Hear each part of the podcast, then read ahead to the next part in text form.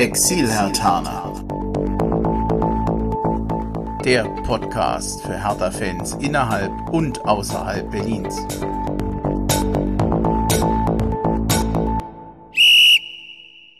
Ja, hallo Hertha-Fans in Berlin, in Brandenburg und weiter weg. Also, hallo Exil-Hertaner, ich bin Bremchen. Ich grüße euch zu einer neuen Folge des Exil-Hartaner Podcast, wobei heute wäre eigentlich besser Exil-Hartaner Podcast unterwegs, denn ich bin mal wieder in Kaiserslautern und mir gegenüber sitzt wieder der unglaubliche, der einmalige, der immer für Fußball brennende Andreas Lorenz. Ist das eine Ansage?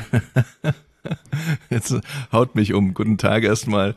Ähm, hallo Herr Tana, Haro He. Ähm, ganz kurz vor der Saison äh, mal schauen, was wir da, was wir da mit dem wirklich einzigartigen ähm, Bremchen hinbekommen. Ähm, einer, der durch die Hertha lebt. Da werden wir sicher noch im Laufe des Podcasts draufkommen, aber allein, dass der, dass der komplett Verrückte sich irgendwo um, um, um halb sechs ins Auto sitzt, um, um hierher zu fahren und dann sein, sein gesamtes Studio hier aufbaut und, und ähnliches.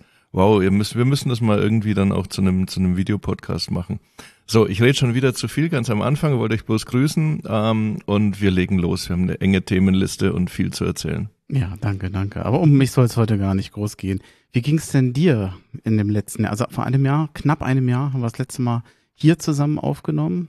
Damals hatten wir eigentlich gehofft, dass Hertha nach der verkorksten Saison, die wir letztes Jahr besprechen mussten oder konnten oder durften, einfach eine bessere Saison spielt und oben Anschluss hält. Das hat alles nicht funktioniert. Spaß gemacht hat's nicht. Nein, hat's überhaupt nicht, wirklich nicht. Ähm, ich glaube, das ist ähm, auch so ein Zeichen der Zeit mit dem, was auf der ganzen Welt los ist, dass wir, ich glaube, ganz gut daran tun, zwar die Lehren, die Lehren aus dem aus dem letzten Jahr zu ziehen, aber aber nicht so viel dran zu denken und nicht so viel an an uns selbst als als jetzt bin ich wirklich beim beim ganz großen Ausholen als Menschheit oder an uns selbst als Verein Hertha BSC zu zweifeln. Das Schlimmste ist vermieden worden, kann man jetzt auch wieder auf, auf alles. Ich würde lieber halt über Hertha reden und nicht über, über die Pandemie, aber es war ja insgesamt, ähm, es war eine bleierne Zeit in einer sehr bleiernen Situation und, und was du sagst, Andi, Hertha hat, hat wenig Spaß gemacht. Also es war, ein paar Mal war dann, war dann Ekstase dabei, ein Spiel, das ich, das ich nie vergessen werde, wo ich, wo ich gebrüllt und getobt habe, wo wir später sicher nochmal drauf kommen, das ist eine 13-0 Heimsieg über, über Freiburg. Das ist so das, ein, eine der ganz wenigen Sachen, die, die, die, die mir in Erinnerung geblieben sind. Und dann natürlich die Abschlusstabelle. Hey, alles, alles, äh, denn das Schlimmste vermieden, nach so einer Abschlusstabelle äh, ist ja die Saison vorbei. Das heißt, du hast ja dann die neue Saison, du hast ja dann die Vorbereitung auf der neuen Saison und das ist ja sowas, sowas, sowas absolut Irres, dass in dieser Saisonvorbereitung deine ganzen Träume wiederkommen. Ganz egal, wie schlimm das letzte Jahr war, wenn du, wenn du die Katastrophe vermieden hast oder selbst wenn es so eine so eine Abstiegskatastrophe gibt. Haben wir ja auch zweimal erlebt in den letzten, letzten, letzten 15 Jahren, nein, 12 Jahren. Selbst dann hast du ja sofort wieder die Hoffnung, ja, wir kommen sofort wieder hoch. Und jetzt ist ja auch wieder dieses, dieses Aufkeimen mit einem neuen Sportdirektor, mit, ähm, mit so einer neuen ähm, Stimmung, die definiert wird. Ähm, Projekt Gold Elze ähm, ist es ja auch wieder so, dass wir uns unheimlich viele, viele Hoffnungen machen. Auch für die neue Saison, vielleicht auch für die übernächste Saison. Das aber viel wichtiger ist, wie sich, was, was sich auch Gutes entwickelt hat, meiner Meinung nach aus den letzten zwölf Monaten. Wir haben vor zwölf Monaten drüber gesprochen, wie ich als Exil-Hartaner jetzt fast 700 Kilometer weg von der geilsten Stadt der Welt ähm, wie, wie ich die, die Fans auch nochmal neu wahrnehme, die ganzen Initiativen, die entstanden sind. Und das kann man ja, das könnten wir jetzt nochmal noch mal einspielen. Das ist einfach geil, Herr Tana zu sein. Ich, ich danke jedem Einzelnen, der die blau-weißen Farben in, in, in, in Initiativen in, in seinem Herz trägt und dieses Herz auch nach außen trägt. Und das war für mich dieses Jahr, auch das vergangene Jahr wieder. Viele einzelne Menschen, teilweise im, im, im, in der Hans-Braun-Straße, teilweise, aber viel, viel mehr auch um die Hans-Braun-Straße herum. Die Hertha BSC, ich, ich kriege Gänsehaut gerade schon, ja, die, die Hertha BSC leben und für die es sich dann lohnt zu sagen, ja, das ist, das ist ein saugeiler Verein. Hoffnung ist ein schönes Stichwort. Hoffnung, ich bin immer ein ganz guter Kontraindikator, muss man leider sagen. Weil immer mit jedem Wandel bei Hertha BSC und ich glaube, dass wir wieder in Zeiten sind, wo viel Wandel im Verein ansteht oder zumindest geplant ist, habe ich mich eigentlich immer, ja, doch auch wieder trügen lassen. Also Czovic dachte ich, ein Jugendtrainer, der bringt vielleicht mehr Offensive ins Spiel rein. Das hat nicht funktioniert mit ihm. Mit Klinsmann, der bekannt war dafür, alles im Verein umzubauen, dachte ich, vielleicht ist das ein Ansatz, der dem Verein hilft. Das hat auch nicht funktioniert. Hm, jetzt also wieder Wandelzeiten oder ich, ich hoffe, dass ein Kulturwandel bei Hertha einzieht oder ich würde mal hoffen, dass diese Folge, die wir jetzt heute besprechen, so ein bisschen unter diesem, unter diesem Stichwort oder unter dieser Überschrift steht, Kulturwandel. Ich würde es ganz gern an Personen festmachen. Und das ja. ist ja das, wo ich auch schon in der Vorab gesagt hatte, lass uns da mal vielleicht von Person zu Person hoppeln. Die auffälligste Verpflichtung dieses Jahr, es gab ja nicht so viel. Noch. Ja, also die Leihrückkehrer, die nehme ich da mal nicht mit rein ist natürlich Kevin Prinz Boateng. 2007 von Berlin weggegangen als, als junger Mann, hat danach eine Riesenkarriere gemacht. Jetzt ist er 34. Ich bin mir immer nicht so ganz sicher, ob er auch so ein bisschen sentimental wird in dem Alter, weil er dann nochmal nach Berlin auch zurück will. Was hältst du davon, dass, dass er zurückkommt? Ist das ein Zeichen für Kulturwandel, für Persönlichkeiten, für Berlin-Bezug, der wieder zurückkommt? Oder interpretiere ich da zu viel rein? Also ich glaube, ich habe selten mal über eine Personalie so viel nachgedacht, auch, auch mich dabei ertappt, so viel nachzudenken wie über diese Personalie. Ne? Es gibt ja, es gibt ja andere Rückkehrer. Nico Kovac beispielsweise ist mal zu Hertha BSC zurück, zurückgekommen. Ähm, aber ich, ich kann mir jetzt in, in meiner Zeit, ich, ich verfolge Hertha intensiv oder sozusagen ähm, als Journalist und dann und dann auch halt als als heißblütiger Fan seit 1987. Also es sind jetzt dann, lassen wir uns rechnen, 34 Jahre. Es ist lange. 97, 17 Jahre. Also es ist sehr lange. Ich kann mich an kein, keine andere Rückkehr erinnern, die so medial aufbereitet ist und die auch so emotional aufgeladen ist. Und ähm, um es ganz kurz zu fassen, ich glaube dem Prinz, dass er das macht, um genau für das, was, was, was er, was er sagt, um hier in der Kabine und auch vielleicht im, im Umfeld der Kabine, im, im Zusammenspiel der, der Kräfte des Vereins eine Rolle zu spielen, die vor Mentalität strotzt. Ja, das tut er. Ähm, ich habe ihn natürlich auch als jungen Fußballer erlebt und meine äh, eine oder andere Geschichte mit, mit Kevin Prin, Prinz Boateng oder äh, mit, mit dem Prinz.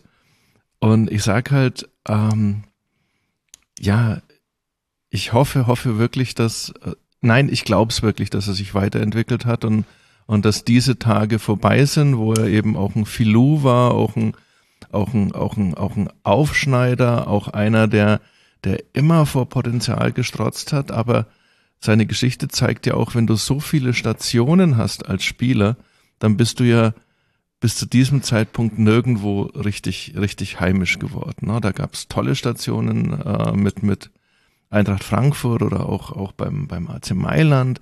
Da gab es so, so, so Flash in the Pan, also so, so ganz kurze Sachen.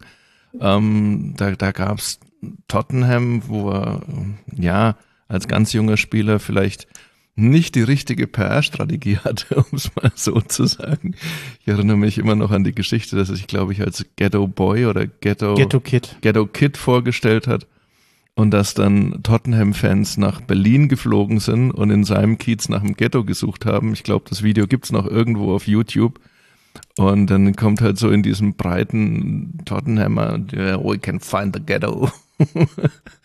und, und aber ich, es ist auch wieder so, so eine ganz komische Sache. Ich habe ich hab mit, mit, mit Prince immer diese, dieses Feuer gespürt, ne? auch, auch wenn es gegen, mal gegen den Journalisten Andreas Lorenz vielleicht gerichtet war oder gegen einen ganz, ganz lieben Kollegen von mir, wo wir einmal eine Begegnung der außerirdischen Art hatten, wo ich sagte, das braucht's nicht, dass das äh, einfach junger Spieler, der überreagiert hat. Ist aber, ist aber, ist aber kein, längst kein Thema mehr. Du hast immer gespürt, dass da, dass da, dass da unfassbares Feuer in diesem, diesem Menschen ist. Und jetzt sind wir, jetzt sind wir im Jahr 2021 und er kommt zurück nach Berlin und er will, sag jetzt mal, jetzt über, überzeichne ich es ein bisschen, er will Hertha BSC retten. No? Hey, more power to you, Prinz. Mach es, tu es. No?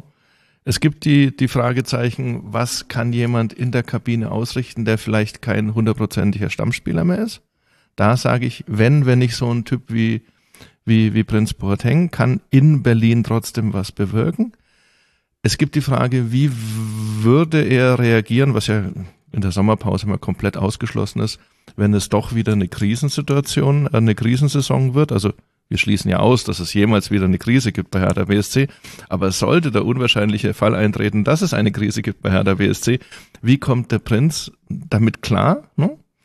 Und ähm, die, äh, das, das Positive, was ich eben sehe, ist, glaube ich, dass er mit seiner Art so wirklich so ein, so ein Schuss Neuaufbruch, ein Schuss back to the zu, zu, zu Spielern, die sich, die sich für den Verein wirklich in jedem einzelnen fucking Spiel zerreißen. Und der Traum ist natürlich, dass er gerade vielleicht so, so, ein, so eine Rolle spielt, die uns von, von Meppen an im Pokal wirklich weiterbringt, dass er wirklich auch so einer ist, der sich, der sich hinstellt und eine Kabine zerlegt, wenn er merken sollte, dass da jemand den Fokus verliert, dass ja einer unserer größten Träume ist, einmal, einmal dieses Pokalfinale zu erreichen. Einmal und dann halt wieder hoffentlich auch mit ein paar Zuschauern. Ne? Also das ist, ich, ich verstehe den Transfer hundertprozentig. Er ist noch dazu ablösefrei. Ich glaube, dass er von, von, vom Gehalt her, dass, dass er zu Hertha passt. Ich glaube auch, dass er, wie gesagt, ich, ich nehme ihm das ab, dass er, dass er, dass er das absolut ehrlich meint. Ich fand es faszinierend, wenn, wenn ich den, den Gedanken noch, noch spinnen darf. Ich fand seinen Auftritt bei der EM faszinierend, weil er saß ja im Studio zusammen mit Stefan Kunz und der Almut. Almut Schuld. Und Almut hat ja alle an die Wand geballert. Ja. Die hat, die hat ja, die versteht ja so viel über Fußball und die hat die beiden Jungs wirklich aussehen lassen wie, naja, wie, wie, wie, ja, nicht die, unbedingt die tollsten. Sie hat das ja auch noch auf eine sehr sympathische, genau, humorvolle genau. Art gemacht, dass man und, und ich, auch noch erwähnen. Absolut, no, hast du recht. No? Und ich fand's halt so, so, so grandios, wie der Prinz dann wirklich versucht hat, sich an der Almut hochzuziehen. Wie er immer wieder hingeht. Es gab so verschiedene Einstellungen, wenn Almut mal wieder einen, so einen, so einen richtig auf den Punkt gebrachten Gedanken, dann hat, hat du hast gemerkt, wie es in ihm gearbeitet hat, no? Und wie er von, von Übertragung zu Übertragung besser also das musst ja, wenn, wenn du, wenn du erstmal sozusagen nicht der Beste bist in dem, in dem Studio, mit dem Moderator dann vier Mann, wenn du also bestenfalls erstmal von, von der Expertise Platz zwei bist, dann trotzdem zu kämpfen. Das hat mich total beeindruckt an ihm, ohne dass es jetzt vielleicht als, wenn, wenn er zuhört, hallo Prinz, dass es als großes Lob sehen wird. Aber gerade sowas beeindruckt mich, wenn du mit 34 noch diese, diese, dieses Selbst-Awareness, dieses, dieses, dieses, ähm, diese Bereitschaft hast, auch an dir zu arbeiten, in der Öffentlichkeit zu arbeiten. Und deswegen sage ich, ich habe mit dem Transfer überhaupt kein Problem. Ähm, ähm, ich glaube, ich glaube, ein Boateng reicht aber dann auch in, in der Mannschaft. Und ähm, die sind halt auch total unterschiedlich. Der Prinz und Jerome, das sind zwei komplett unterschiedliche Menschen. Ich glaube, dass Jerome immer noch nach diesem Monstervertrag sucht. Also die, die, die Zahlen aus Bayern sind ja, äh, könnte ich meine IBAN vorlesen, so ungefähr. Ähm, und dass das, äh, da bin ich sicher, dass das nicht passieren wird. Also diese, dieses, dass der angeblich immer noch im Gespräch ist, Jerome, von der Leistung her, ja, aber Leistung-Preis-Verhältnis, äh, absolut eine, eine andere Galaxie. Also da müsste, Last Christmas nochmal mit, mit 300, äh, mit 300 Millionen über den Tisch kommen. Was ich beim Prinz so besonders finde, ich habe das in der letzten Folge schon mal erwähnt, aber ich will es dir gegenüber auch gern nochmal erwähnen, weil ich es nach wie vor für eine besondere Geschichte halte. Ich meine mich immer noch sehr gut erinnern zu können, dass auch von den Journalisten ausgehend, als Boateng zu Tottenham ging, Hertha hat, glaube ich, die zweitgrößte Ablöse bekommen, die sie bis dahin jemals erhalten haben. Also ein gutes Geschäft war es schon. Aber die Kritik, die damals an Boateng ja vor allem losgetreten war, wurde, war ja, was habt ihr eigentlich für ein Jugendinternat? dass er solche Charaktere beim Fußball da sozusagen mit durchgehen lässt, das ähm, achtet nicht nur auf die guten Spieler, achtet auch auf die Persönlichkeit. Und da wurden immer so diese Ghetto-Kids, ich nenne sie jetzt mal, wie, wie Ebert und Boateng erwähnt. Unter dem Motto, ähm, die sollen doch alle ein bisschen braver sein. Heute wird ja eher ins Gegenteil diskutiert und sagt, äh, lass die nicht so angepasst werden, lass die individueller werden. Und der, der ja in Teilen auch abgelehnt wurde wegen seiner Persönlichkeit, die, sein Gehabe war damals ja wohl auch kritisch, der wird jetzt eigentlich dafür geholt wegen seiner Persönlichkeit. Das ist doch, eigentlich müsste er sich drüber freuen. Ne, ist, ein, ist, ein, ist, ein, ist eine faszinierender Ansatz, den du hast, Andi. Ich glaube, Kevin Prince Boateng damals mit einem Kevin Prince Boateng von heute zusätzlich in der Mannschaft, die Geschichte wäre ganz anders gelaufen. Ich glaube, der Prinz hat ganz, ganz, also sorry, er wird, wird jetzt lachen und wird sagen, du Spinner. Ne? Aber von so wie, wie ich mir, der Prinz hat damals ganz laut geschrien, bitte, bitte, hilf mir doch einer, dass ich, dass ich mit dem ganzen Druck und dass ich mit dem ganzen, mit diesem ganzen Profifußball-Wahnsinn, dass ich klarkomme.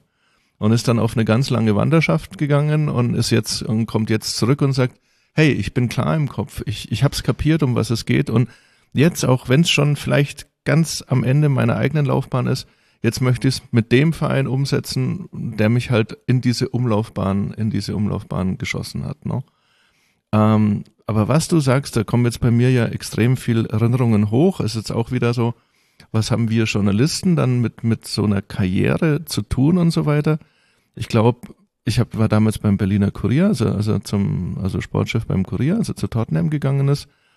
Und äh, wir haben, ja klar, wir hatten auch unsere, unsere Techtelmechtel, aber niemand hat jemals, beim Kurier würde ich sagen, das Talent, das schiere Talent von, von, von Kevin Prince Boateng angezweifelt. Das geht ja auch gar nicht. Ne? Ich meine, beweist euch drauf gucken, schau dir an, was, was, was, was das für eine Maschine ist und war. Und, und aber dann passierte ja, dass Stuttgart Meister wurde. Und Stuttgart hatte da diese, diese goldene Generation angeführt von Sami Khedira. Hm. Das ist ja total lustig im Endeffekt, ne? Und wir haben damals, ich glaube, das war, ähm, muss man, kann jeder sagen, ist, ist, ist gemein. Wir haben damals eine Boulevard, eine Boulevardmannschaft, eine Boulevardseite gebaut, ne? weil an dem Tag, siehst du, solche Sachen habe ich noch auf der Festplatte. Als Stuttgart Meister wurde, hat Hertha in Frankfurt gespielt und der Prinz hat so ein, so ein Tor aus, weiß ich nicht, ich glaube aus, aus 25, 30 Metern gemacht, ne? Und hat danach, weil, weil du verstehst ihn auch als Mensch, als jungen Menschen, weil dieser ganze Druck dieser Saison ja auch so, so irre war. Ich weiß gar nicht, wie viel der, wie wir damals geworden sind. Und hat dann, und läuft dann und küsst beim Jubel seinen eigenen Bizeps, wo, wo ein Tattoo drauf war, ne? Und die Zeile im Berliner Kurier hieß, äh, Sami Khedira küsst die Meisterschale und der Prinz seinen Bizeps. Hm. So, das war natürlich krass, weil äh, jeder Mensch ist mehr als eine, eine, eine einzelne Aktion. Aber für, ich glaube auch für die Hertha-Fans hat sich diese Generation damals um, um, um, um, um den Prinz, um Patti Ebert, um noch ein paar andere, Ashkan und solche, hat sich als eine, eine, eine, eine, irgendwie eine verlorene Generation. Wir wussten alle, was wir da haben an einzelnen Spielern. Der eine haut dann äh, oder lässt sich wegkaufen von, von Wolfsburg, der, dann, dann gab es das eine oder andere, äh, ein, eine oder andere Auffälligkeit im Benehmen und so. Und plötzlich sind, sind drei super Spieler sind weg. Puff. No? Du hast nichts davon als, als Verein, auch wenn Paddy ja sehr, sehr lang noch geblieben ist, aber, aber halt äh, dann, dann und, und andere, andere Vereine haben damals einfach mal eine Meisterschale draus gemacht. Ne? Und wir haben uns alle, jeder Journalist hat mit den Nachwuchsleitern von Stuttgart damals telefoniert, weil wir arbeiten auch als Journalisten. Das darf man bitte vielleicht auch mal, auch mal sagen. Und da war damals in Stuttgart war der Stand, dass du in der U19 und in der U21, du durftest keine farbigen Fußballschuhe tragen. Ja? Du hast mit schwarz-weißen Fußballschuhen gespielt. Punkt, Ende aus. Und alle denken dann, ja, sag mal, seid ihr komplett aus der Welt gefallen? Die haben jetzt Türkis und die ersten pinken Schuhe kamen und rot und so weiter. Nein, die haben so ein strenges Regiment damals beim VfB Stuttgart gehabt. Da gab's Regeln. An diese fucking Regeln hat sich jeder zu halten gehabt oder er war nicht mehr beim VfB Stuttgart. Und aus dieser Generation damals hat der VfB Stuttgart eine Meisterschaft gemacht und Hertha BSC hat weiter einen Refrain nach dem anderen im Lied der unerfüllten Hoffnungen geschrieben. Gut, das Lied gefällt uns ja auch irgendwie. Wir kokettieren ja fast damit, ne? Aber ich möchte halt doch einmal, wir waren nah dran, wir waren nah dran, Knut Kircher, ich, ähm, wir waren nah, wir hätten beinahe eine Meisterschaft geholt, ne? Aber andere haben sie halt geholt. Was sagten eigentlich die Verpflichtung von Boateng und auch die vorherige Verpflichtung von Kedira aus über einen Kader, dass man Spieler holt, wo man sagt, die müssen nicht unbedingt spielen. Ich überzeichne es jetzt mal. Es ist erstmal gut, dass ihr da seid. Ich kann, gab es das vorher in der Form schon bei Hertha BSC? Ich müsste jetzt, müsste jetzt wirklich ähm, nachdenken, weil der, der Umbruch hm. Der Umbruch ist ja, wird ja immer wilder im Profifußball. Es geht nicht darum, dass äh, hm. Persönlichkeiten nicht wichtig sind, ja. aber das war ja immer eine Kombination, wo man gesagt hat, wir holen immer beides zusammen. Wir wollen sportliche Qualität und natürlich äh, unter denen, die diese sportliche Qualität haben, soll es auch Führungspersönlichkeiten geben. Aber ähm, das, ich finde, das drückt ein unheimliches Manko aus beim alten Kader. Also ich sage jetzt was ganz Böses. Die, die, die Mannschaft der letzten Saison war vom Auftreten, aber nicht von den Typen her, für mich irgendwie so, so ein komplett hoffnungsloser Fall. Da hat überhaupt nichts gepasst. Ne? Da, da mussten die, die Maßnahme dann im Winter und dann auch, wenn man gesehen hat, wie viel Druck sowohl ein Paul Dardai mit seinen ja fast fast schon schon comedyhaften äh, Pressekonferenzen, aber auf eine andere Art und Weise auch ein Sportstudio war doch genial. Ja, na, danach, Klasse. als wir es geschafft hatten, als, als wir es geschafft hatten, na klar. Ich mein, ne? Aber auch ein Arne Friedrich, der, der auch instinktiv, der, ähm, wie viel Druck die von der Mannschaft nehmen mussten, auch dann nach der Corona-Situation, ähm, ich sag nur, ach Hertha, Twitter, ähm, hups, äh, auch nach der Corona-Situation hast du ja gemerkt, du hast da eine Mannschaft, die ist jederzeit in der Lage, komplett auseinanderzubrechen alle, alle Verantwortlichen wissen es und nehmen dann so viel Druck wie möglich auf sich. Ein Paul auf seine Art und Weise, ein Arne Friedrich auf seine Art und Weise, der Verein auf seine Art und Weise. Und ich glaube, bis ganz in die Schlussphase, ich spiele jetzt die, die, die, die Frage einfach mal zurück. Und dann lassen wir aber auch diese, diese Saison. Für mich, bis auf die beiden Torhüter, Peter Pekarek, Lukas Tessar. So, jetzt habe ich da noch. Also wenn das jetzt positiv ist, müsstest du noch vielleicht den jungen Dardai nennen. Ja, natürlich, Marton. Also, aber wir sind jetzt Unfassbar. noch in der, hm. wir sind ja, natürlich, Marton ist der Star, ist der Herr Taner des Jahres, ist ganz klar. Aber wir sind ja in der Situation, wo wir noch Angst haben. Hm. Ne? Jetzt einfach, wie, wie viel Mut und wie viel, wie viel, wie viel, hey, dann geht's halt auf meine Art und Weise gegen den Baum.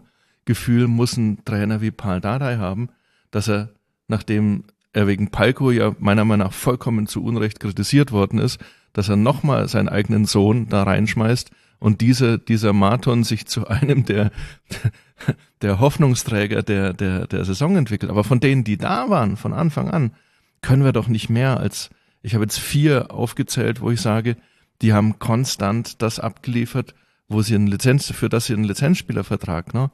Ganz am Schluss kam dann ein, ein äh, Niklas Stark hat wieder so einen Hauch von Persönlichkeit mhm. gezeigt. Aber in der Krise null, 0,0. Gerade wo du erwartest, dass ein Nationalspieler einen Schritt nach vorne geht und vielleicht so, so eine einende Kraft hat, habe ich da überhaupt, also vielleicht durch im Unrecht, aber ich habe nichts gespürt, gar nichts gespürt. Ne? Es gab viele, die schienen an der Krise zu zerbrechen, ja. aber wenige, die sich wehren. Ja. Und das haben wir erlebt. Und jetzt sage ich mal, das haben wir unter anderem in der Saison mit einem Kapitän namens Arne Friedrich erlebt, als sich eine Mannschaft aufgegeben hatte und es aus der Mannschaft auch keine Kraft gab, ähm, das Ruder wieder rumzureißen. Ne? Und deswegen, ich finde, wir haben als Hatana, wenn wir ein bisschen, wenn wir ein bisschen nachdenken, haben wir so, so viele Situationen in den letzten 20 Jahren, in den letzten 25, 30 Jahren schon erlebt. Ne? Und was wir alle gespürt haben in der letzten Saison war, diese Mannschaft braucht oder wir alle brauchen so einen kompletten Mentalitätswechsel. Wir brauchen wieder Leute, ah, Anni, weißt du, ich sitze da hier in Kaiserslautern weit, weit weg. Du kannst nicht helfen, du kannst nicht brüllen, du kannst nicht tanzen, du kannst nichts machen. Und dann kommt so ein Spiel wie, wie gegen Freiburg. Und du gewinnst 3 zu 0. 30. Spieltag, glaube ich, Nachholspiel. Und dann steht dort ein Typ, den wir alle kennen, den ich auch gut kenne, steht dort auf der Tribüne und schwenkt die blau-weiße Fahne. Wow, ich, ich habe ich hab, also ich habe kaum Worte zu beschreiben, was, was für mich das bedeutet hat, dass da ein Ingo Schiller steht, noch dazu diesen genialen Gag bringt, Last Man Schwenking, ne, und er steht dort mit, mit der Hertha-Fahne und da, da bin ich dann wieder Hertaner. Da weiß ich, ich habe dort ganz oben im Verein, zumindest, es sind ja mehrere, es sind ja andere, zu Freddy kommen wir ja gleich, aber ich habe da einen, der blau-weiß blutet, notfalls. Und der sagt so, heute, ich stelle mich dorthin und äh, ich habe die Fahne in der Hand und ich fange die an zu schwenken und dann gab es ja ganz schnell auch auch äh, eine Idee mit einer Tasse von von Big City Club äh, und, und ähnliches und er schaltet sich dann auch noch ein und macht daraus noch eine noch eine Charity Aktion. Ich sage, das ist mein Verein. Dafür dafür lohnen sich auch die ganzen äh, oh, dieses dieses äh, weißt du wir wissen doch alle Fernseher ausmachen und sagen, nee, ich schaue mir das nie wieder an oder aus dem Stadion rausgehen und sagen, was was was hätte ich alles mit dem Nachmittag machen können?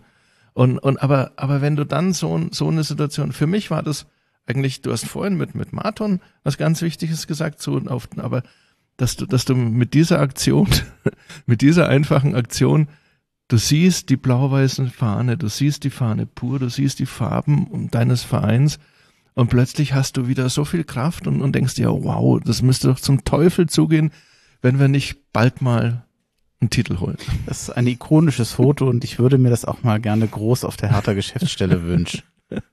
Auf jeden Fall. Denn ne? es, es wirkt zwar einerseits ein bisschen unbeholfen, weil er da so ganz allein steht und die Fähnchen winkt, aber es ist gerade deswegen so wahnsinnig sympathisch. Ja, und es ist ein, und wenn du es dann, wenn du dann die, die, die ganzen Ebenen dieses Fotos durchgeht, das ist halt auch ein Zeichen dieser Zeit. Dieses Allein dastehen. No? Ne? Weil äh, ging halt nicht anders, ne? Keine mhm. Zuschauer. Ne? Und, und dieses, dieses, hey, wir, wir sind hier durch, durch, durch einen, durch einen Corona-Fall in, in der Mannschaft, haben wir jetzt ein Programm aufbekommen und dann hast du einen Paul Dardai, der von Anfang an äh, hinter den Kulissen sagt, okay, wir bauen jetzt zwei Mannschaften, weil wir werden so viel, wir werden, wir müssen durchrotieren wie, und alle sagen, nein, nein, das kannst du doch nicht machen. Und, und er kriegt, äh, kriegt gute Ratschläge und er setzt trotzdem durch und hat damit Erfolg. Ne? Weil Paldadei seine Zukunft, nein, sie ist ihm nicht egal. Ne? Also dass, dass er, dass er dann, dass er damals abgelöst wurde und, und, und sozusagen auch jetzt wollte er vielleicht irgendwie große Verdienste gewürdigt Sag haben. Sag nicht so viel zu Paul Dardai, zu dem kommen wir noch, weil da haben wir noch einen eigenen Blog.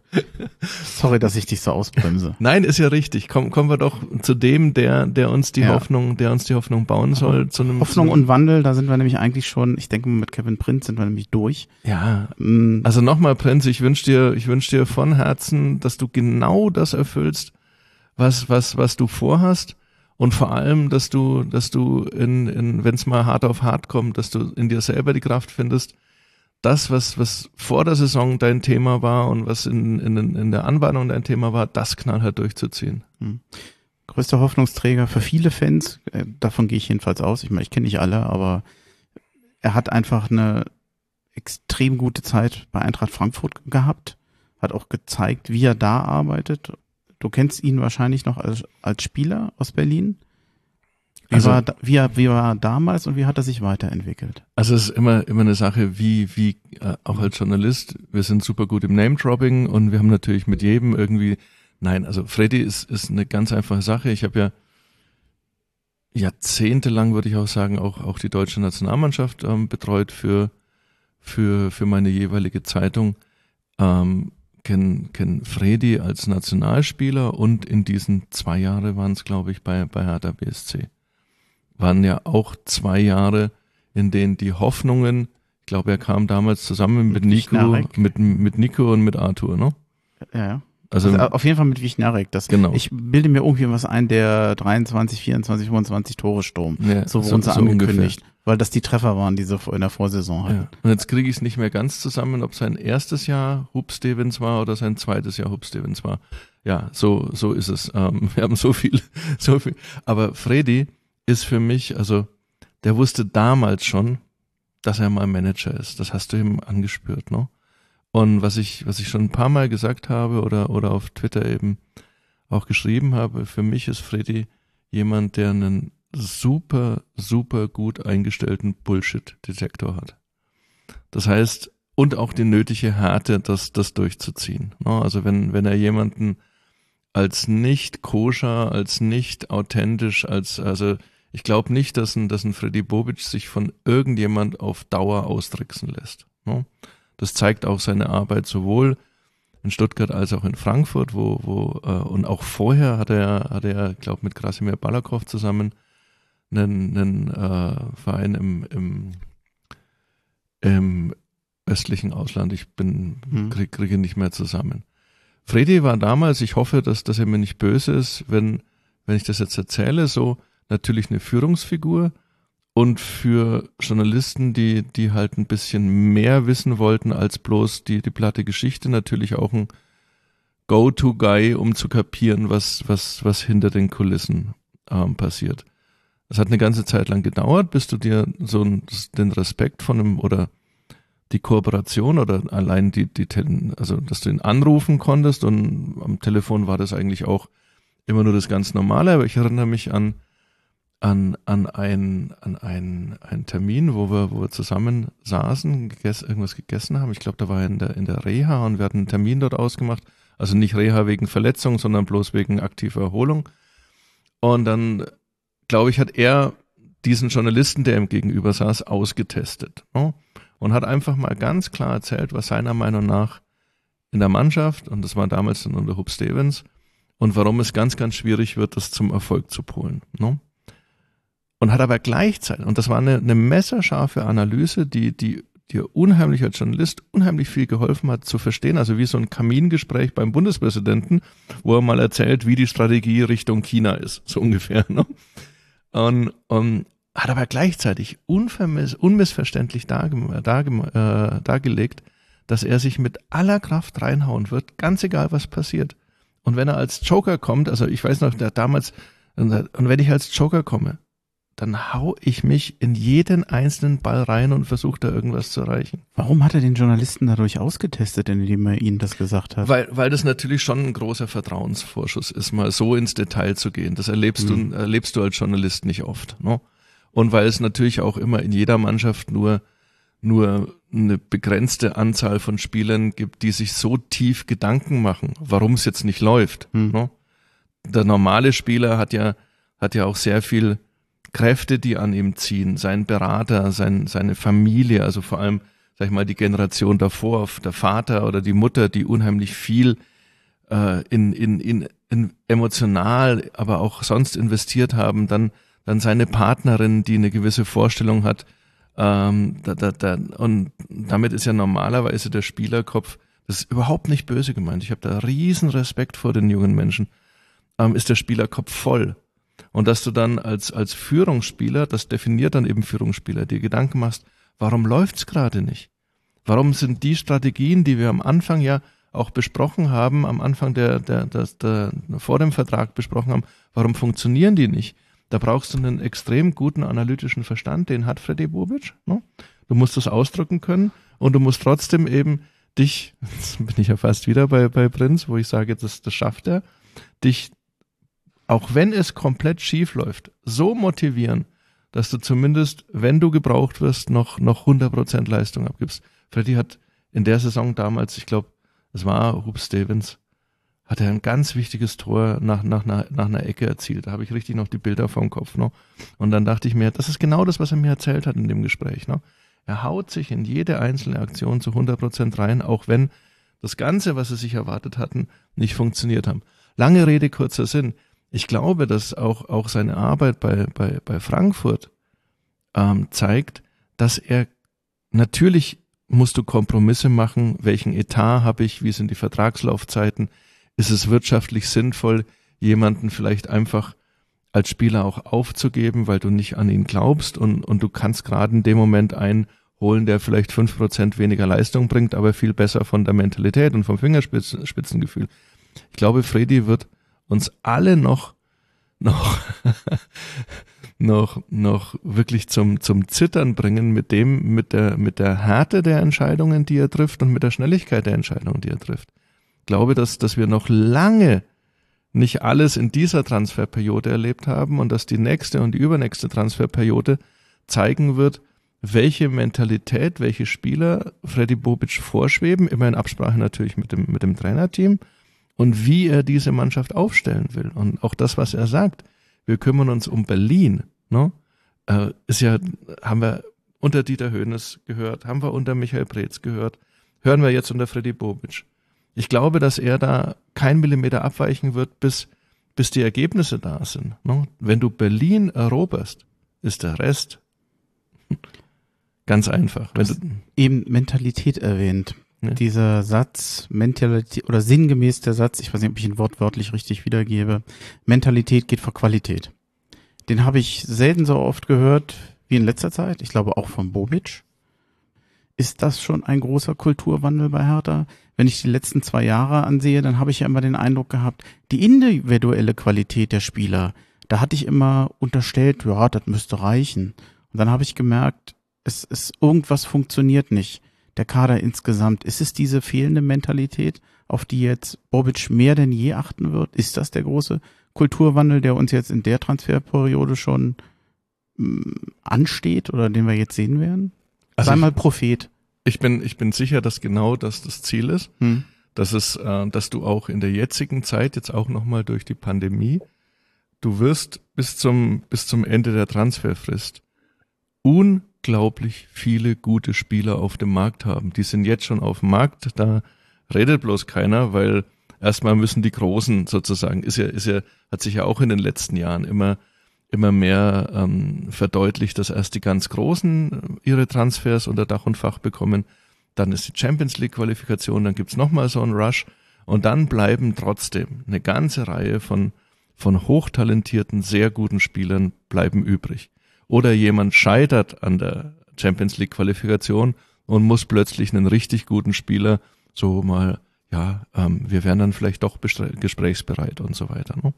Und ich glaube, dass dass dass mit Freddy Bobic, dass, dass es wirklich jetzt diese, diese, diese Phase ist, wir haben die Möglichkeit, auch die finanziellen Möglichkeiten, ähm, sehr gute Qualität zu holen, aber viel wichtiger ist, dass diese sehr gute Qualität auch ein gesamtes Bild ergibt. Und das ist halt mit den ganzen Verpflichtungen der letzten zwei, also der, ich sage jetzt mal, der Windhorst-Ära, hat halt nicht so funktioniert. Ne? Klasse Einzelspieler, von denen ich aber persönlich, ähm, ich hätte wie den Gondossi noch, noch, ich, ich weine da wirklich, ich mag die, ich mag die gern Fußball spielen sehen, auch Matthäus Cunha, wenn du den siehst, wie der jetzt bei Olympia in der brasilianischen Mannschaft, was er, was er da für eine Rolle spielt. Ja klar, aber da hat er einen Richarlison neben sich, der die Kisten dann einfach macht, ne? Da, da, da passt er ins Gefüge, ähm, weiß vielleicht auch selber, dass er, dass er gar nicht so viel machen muss, außer ab und zu mal hinfallen, das mag ich gar nicht. aber, aber Matthäus Kunja ist, ist, ist momentan nicht der, glaube ich, den, den wir in dieser Phase brauchen wenn du eine stabile Mannschaft um ihn herum bauen kannst, so wie damals um, um einen Marcelinho, einen Gilberto und einen Bastürk ähm, und, und, und andere halt äh, gewachsene Spieler, das war ja eine, eine geile Generation. Auch, auch die Generation mit, mit äh, Kirai Rekdal, ähm, Michael Preetz, äh, Tretschok, ähm, wen habe ich jetzt vergessen? Darius Wosch. Ne? Da waren vier, fünf äh, Spieler in der in der Mannschaft, die auf ihre Art und Weise die Top-Qualität hatten, aber auf ihre Art und Weise eben auch ähm, Verantwortung fürs Ganze übernommen haben. Wir wollen nicht mehr über die vergangene Saison sprechen, aber nochmal, welcher der Spieler hat denn mal optisch sichtbar oder irgendwie Verantwortung für seine Mannschaft oder, jetzt wäre ich ganz pathetisch, wer hat denn Verantwortung für unsere Farben blau und weiß übernommen? Die waren an einer Hand abzuzählen. Und das ist für den, für die finanziellen, für den finanziellen Input, für die Kosten, ist einfach jammer, jammer schade. Weil an großen Teams, um bloß, bloß, bloß nochmal zu sagen, an großen Teams, Klammer auf, ähm, wo natürlich auch dann, dann du viel korrigieren kannst, aber halt an den wirklichen Top-Teams in Europa siehst du halt, dass da eine ganze Reihe von, von Spielern drin sind, die Verantwortung übernehmen. Ich finde den Blick pau zurück pauschal nicht schlecht. Wenn ich aus alten Fehlern lernen will, muss ich zurückgucken. Klar. Anders funktioniert es nicht. Ich weiß nicht, ob das jetzt beim Thema Bobic richtig ist, weil ich es nicht richtig zuordnen kann. Wo, ob man das nochmal in Kaderplanung, in mh, mm, auf, auf die Führungsebene, auf die, auf die sportliche Führung, auf den Trainer. Was in den letzten Jahren auffällt, ist, wir hatten einerseits wenn es ging um Talente oder um Spieler sozusagen weiterzubringen, ein Lazaro, ein Mitchell Weiser, wo das hervorragend geklappt hat. Vielleicht auch ein Brooks, kann man ja auch sagen, ja. der äh, bei Hertha hervorragend ausgebildet wurde. Aber es gab auch Spieler, bei denen ich immer den Eindruck hatte, wenn die zu Hertha kommen, glänzen die und werden immer schlechter. Ein Gendusi hat, wie ich fand, bei Hertha hervorragend angefangen ganz junger Spieler, unheimlich ballsicher, hat Verantwortung übernommen. Der hat wirklich, ich dachte, mein Gott, wenn der, wenn der die ganze Saison so spielt, dann ist das eine irre Verstärkung. Aber man, ich hatte den Eindruck, der wird über die Saison immer unsicherer. Ein Grujic hatte ein hervorragendes Jahr bei Hertha BSC, wo ich dachte, mein Gott, dass wir mal so einen Spieler bekommen würden. Und das Folgejahr war er, ich will nicht sagen ein Schatten seiner selbst, aber er, er kam da nicht mehr ran ich weiß nicht, ob der Name Selke hier korrekt ist. Er ist, glaube glaub ich, nicht ganz so, der zumindest als großes Talent kam, wo ich hoffte, das könnte mal Nationalspieler werden im Sturm, der dann aber von Jahr zu Jahr sowohl in puncto Tore als auch Einsatzzeiten abbaute. Er war ja auch schon fast weg von Hertha BSC mhm. und auch bei Bremen lief es nicht.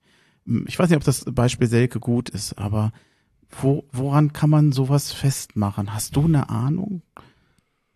Gute, gute Frage. Ich glaube, dass ähm, das ist eine schwere Frage. Ich glaube, es, es gibt auch mal Sachen, die du nicht weißt, tatsächlich. Nein, ich, ich kann jetzt bloß sagen, hm. also gefühlt. Ich habe ich hab, äh, katastrophale Bilanzen jedes Mal, hm. wenn ich bei einem Managerspiel teilnehme. Also das muss ich muss ich ja vorher schicken. Also habe ich ja ganz offensichtlich auch äh, was was jetzt außerhalb meines Vereins Hertha BSC und vielleicht Berlin und vielleicht ein bisschen Bundesliga ist, habe ich ja sehr wenig Durchblick, wen, wen hole ich jetzt, um eine Mannschaft besser zu machen. Also Kicker-Manager-Spiel oder sonst irgendwas. Da ähm, bin ich, bin ich, ähm, ja, nö. Aber Franz Beckenbauer hat mal gesagt, wer beim Tippen gewinnt, versteht nichts von Fußball. Ähm. Wobei auch nicht alles, was Franz Beckenbauer gesagt hat, immer sinnvoll war.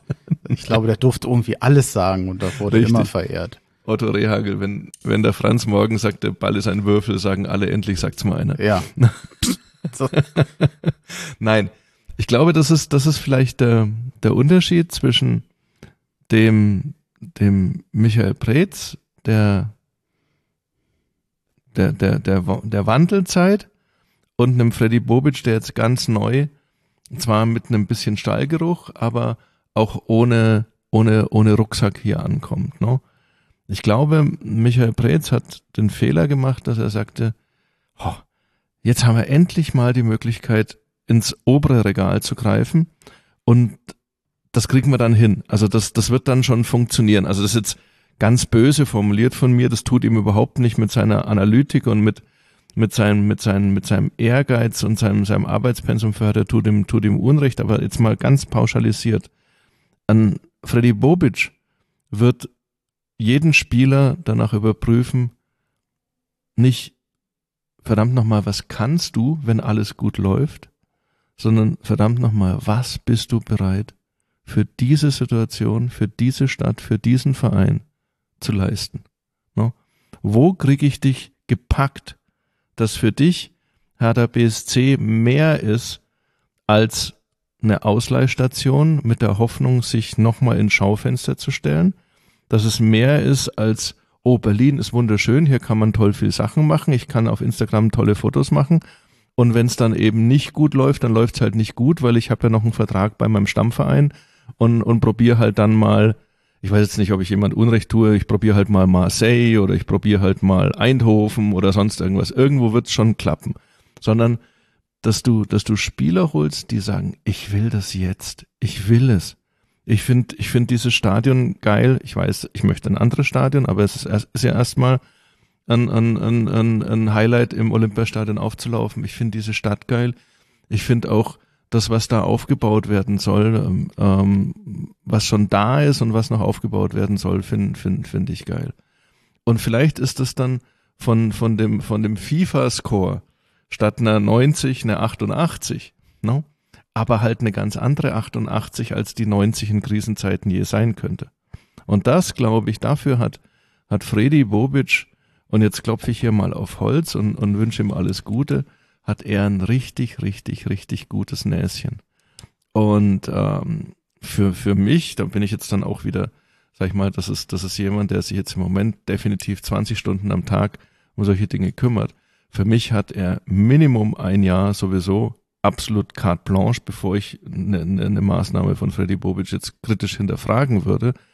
Ich glaube, er weiß, er will, er will diese Mannschaft radikal umbauen. Er will die Mentalität, also auch den Kader, die Zusammensetzung, die Hierarchie radikal umbauen. Er möchte so schnell wie möglich jetzt was machen. Das nächste kommt im Winter und dann vielleicht schon irgendwas zu sehen und, und zu spüren, dass du, dass du im nächsten Sommer dann wirklich nur noch ein oder zwei oder drei brauchst, ne? statt jetzt sieben, acht oder neun. Glaubst du, dass so ein Cordoba für den man ja vor allem jetzt nochmal viel Geld bekommen hat, überraschend viel Geld, auch nochmal mit in diese Richtung geht, dass man sagt, ja, ist ein guter Spieler, aber ich krieg unheimlich viel Geld, so viel werde ich für den nie wieder kriegen. Und die Mentalität ist vielleicht doch nicht so ganz so dolle, wie ich es mir gedacht habe, dann fällt es mir dann doch leichter, mich von dem zu trennen. Egal welche Lücke er vielleicht reißt. Also ist jetzt verrückt, ist auch nur mein Eindruck. Von John Cordoba hatte ich von, dem, von der Mentalität her, was bin ich bereit für den Verein zu tun, wie haue ich mich rein, in jeder einzelnen Situation jeden Spiels hatte ich ehrlich gesagt den besten Eindruck im Sturm. Hm. No, also da fand ich, also danach Biontek, dann Dodi, dann Matthäus Kunja. so, wenn wir jetzt mal die, die Offensiven nehmen. Aber Matthias Kunja hat halt die meisten Off-Aktionen, no, wo du auch Körperhaltung und, und, und mit dem Schiedsrichter rumlamentieren, liegen bleiben, endlos, äh, irgendwie so dieses, ah, ich, no, bei einem Kind würde man sagen, der ist knatschig. ja, ne? So. Äh, ich glaube, dass, dass, dass du den, dass du den Cordoba deswegen so ganz schnell und unzeremoniell verkauft hast, weil Freddy die Kriegskasse einfach auch auffüllen muss und sagen muss, vielleicht alle äh, nerven jetzt rum oder, oder viele nerven rum und sagen, äh, Kostic und Jovic, die sind viel zu teuer. Ja, vielleicht brauchst du sie aber auch nur für ein Jahr auf Laie, beispielsweise den Jovic, weiß ich nicht wieder, wieder ob es da überhaupt Möglichkeiten gibt. Vielleicht äh, brauchst du aber trotzdem auch noch einen wirklich teuren Transfer, um, um, um ein Problem zu lösen. Also, dass du sagst, äh, vielleicht schätzt du so ein, dass auf der Position wirklich auch jemand haben will, der die nächsten drei, vier Jahre dann das Ganze begleitet. Hat ihn so erlebt, dass er in der Kabine einfach auch, auch, auch für Hygiene und für, für Ansagen sorgt. Weiß ich alles nicht, wissen wir alle nicht, ne? Freddy Bobic macht im Moment meiner Meinung nach zwei Dinge. Er stellt alles auf den Prüfstand. Er wird dann sofort sagen, danke, verdienter Spieler, wir wünschen dir viel Glück, äh, also auch von Herzen viel Glück für deine Zukunft, wenn der Preis stimmt. Damit er, und das ist sein Recht, weil dafür ist er geholt worden, damit er seine Mannschaft mit der Mentalität baut, die Freddy Bobic für Hertha BSC. Er kennt Hertha BSC, er kennt Vereine in vergleichbarer mit vergleichbaren Sehnsüchten. Ne? Er hat mit Eintracht Frankfurt den, die Sehnsucht nach dem Titel erfüllt. Ne? Also wir würden sagen, wenn wir in vier Jahren über Freddy Bobic reden und es ist dabei ein Pokalsieg rausgekommen, äh, würden wir jetzt, wir beide würden aufstehen und würden eine Polonaise hier durch den Raum machen, oder? Also ist so, ne? Also er hat alles Recht, so zu denken, wie, wie ich, wie ich glaube, dass er denkt. Das ist jetzt, das ist jetzt eine metaphysische äh, Sackgasse, die ich da. also ich vertraue ihm, ich vertraue ihm, ich glaube, dass ich, dass ich ein Gespür dafür habe, welche Mentalität er in der Mannschaft haben wird. Wird da was nicht klappen? Natürlich wird was nicht klappen. Wird da was klappen? Das hoffe ich sehr gut, dass viel mehr klappt, als es nicht klappen wird. Habe ich, habe ich Angst davor, dass er, dass er Stars meiner Mannschaft verkauft? Nein. Nein, das ist nicht mehr die Zeit. Also mir wird's bei einigen Leuten auch wirklich leid tun, wenn sie, wenn sie mittendrin aussortiert werden würden, weil ich, weil ich an sie glaube, aber die Mentalität des Fußballs ist, what have you done for me lately? Was, was bist du bereit für diesen Verein in dieser Saison zu leisten? Das hat man ein paar Mal in den letzten 20 Jahren, dass es geklickt hat, auch mit ganz komischen Vorzeichen. Ich sag bloß Favre, Voronin, äh, weiß der Teufel was. da, war, da war auch viel Unruhe und plötzlich hat's geklickt und plötzlich schießt du hm, Leverkusen, Bayern und so weiter, schießt die einfach mit dem berühmten 1-0 oder 2-1, äh, wenn wir ein Tor machen, stehen wir hinten sicher und, und, und, und schießt die aus dem Stadion. Wir sollten eins nicht vergessen, er ist ja nicht ganz alleine gewesen. Er hat ein hervorragendes Scouting gehabt, ein hervorragendes Scouting-Team in Frankfurt um, um oder mit Ben Manga heißt er, glaube ich. Er, er hat ja keine Stars gekauft, er hat sie gemacht. Ja. Und ich denke, das wird er versuchen, auch wieder in Berlin zu wiederholen. Einfach wird das nicht. Nein. Er hat natürlich auch in einer Taktung das Richtige getan. Das hat ihn, glaube ich, kaum jemand in der Bundesliga auch nur halbwegs ähnlich gut gemacht. Das war schon beeindruckend. Paul Dardai. Nochmal Kulturwandel. Ich sag mal, wir gehen zurück in die Zukunft, wenn es um Bodenständigkeit geht mit Paul Dardai. Würdest du das unterschreiben? Ich finde, er, er macht ja nicht ganz ohne Risiko. Idol ist er sowieso schon. Mit dem Klassenerhalt ist er Idol hoch drei. Ich überlege manchmal trotzdem schon, wenn jetzt die Saison vielleicht nicht ganz so gut läuft, auch damals, als er bei der Hertha aufgehört hat, nach viereinhalb Jahren, knapp fünf Jahren, er war auch ein bisschen ausgebrannt. Es ging nicht mehr so richtig weiter. Viele Fans haben ja auch schon geschimpft über Dardai und das ist alles zu langweilig. Also, dass er wieder da ist, dass er den Klassenerhalt gemacht hat, ich nehme das als Gewinn mit. Ich mag ihn, ich mag seine Art und Weise. Es gibt keinen besseren Werber für Hertha BSC als Paul Dardai. Ich bin mir aber nicht so ganz sicher, wie langfristig das angesetzt ist. Oder ob der eine oder andere denkt, wissen wir selber nicht, wir lassen ihn einfach mal machen. Ganz, ganz, ganz, ganz wichtige und ganz, ganz, ganz, ganz böse Frage auch. Weil ich fand, dass die kommunikative Darstellung der Vertragssituation von, von Paul Dardai und von, von Zecke, Hm.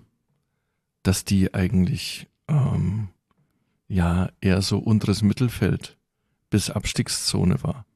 Weil niemand, niemand, also ich glaube, wir hatten alle Varianten auch halboffiziell. Er hat einen Zweijahresvertrag oder er hat einen Vertrag über bis, bis Saisonende. Er hat einen Vertrag bis Saisonende mit einer Punkteklausel. Er hat einen Vertrag, der sich bei, bei Abstieg verlängert. Äh, Er hat einen Zweijahresvertrag. Hat er jetzt wirklich einen Vertrag?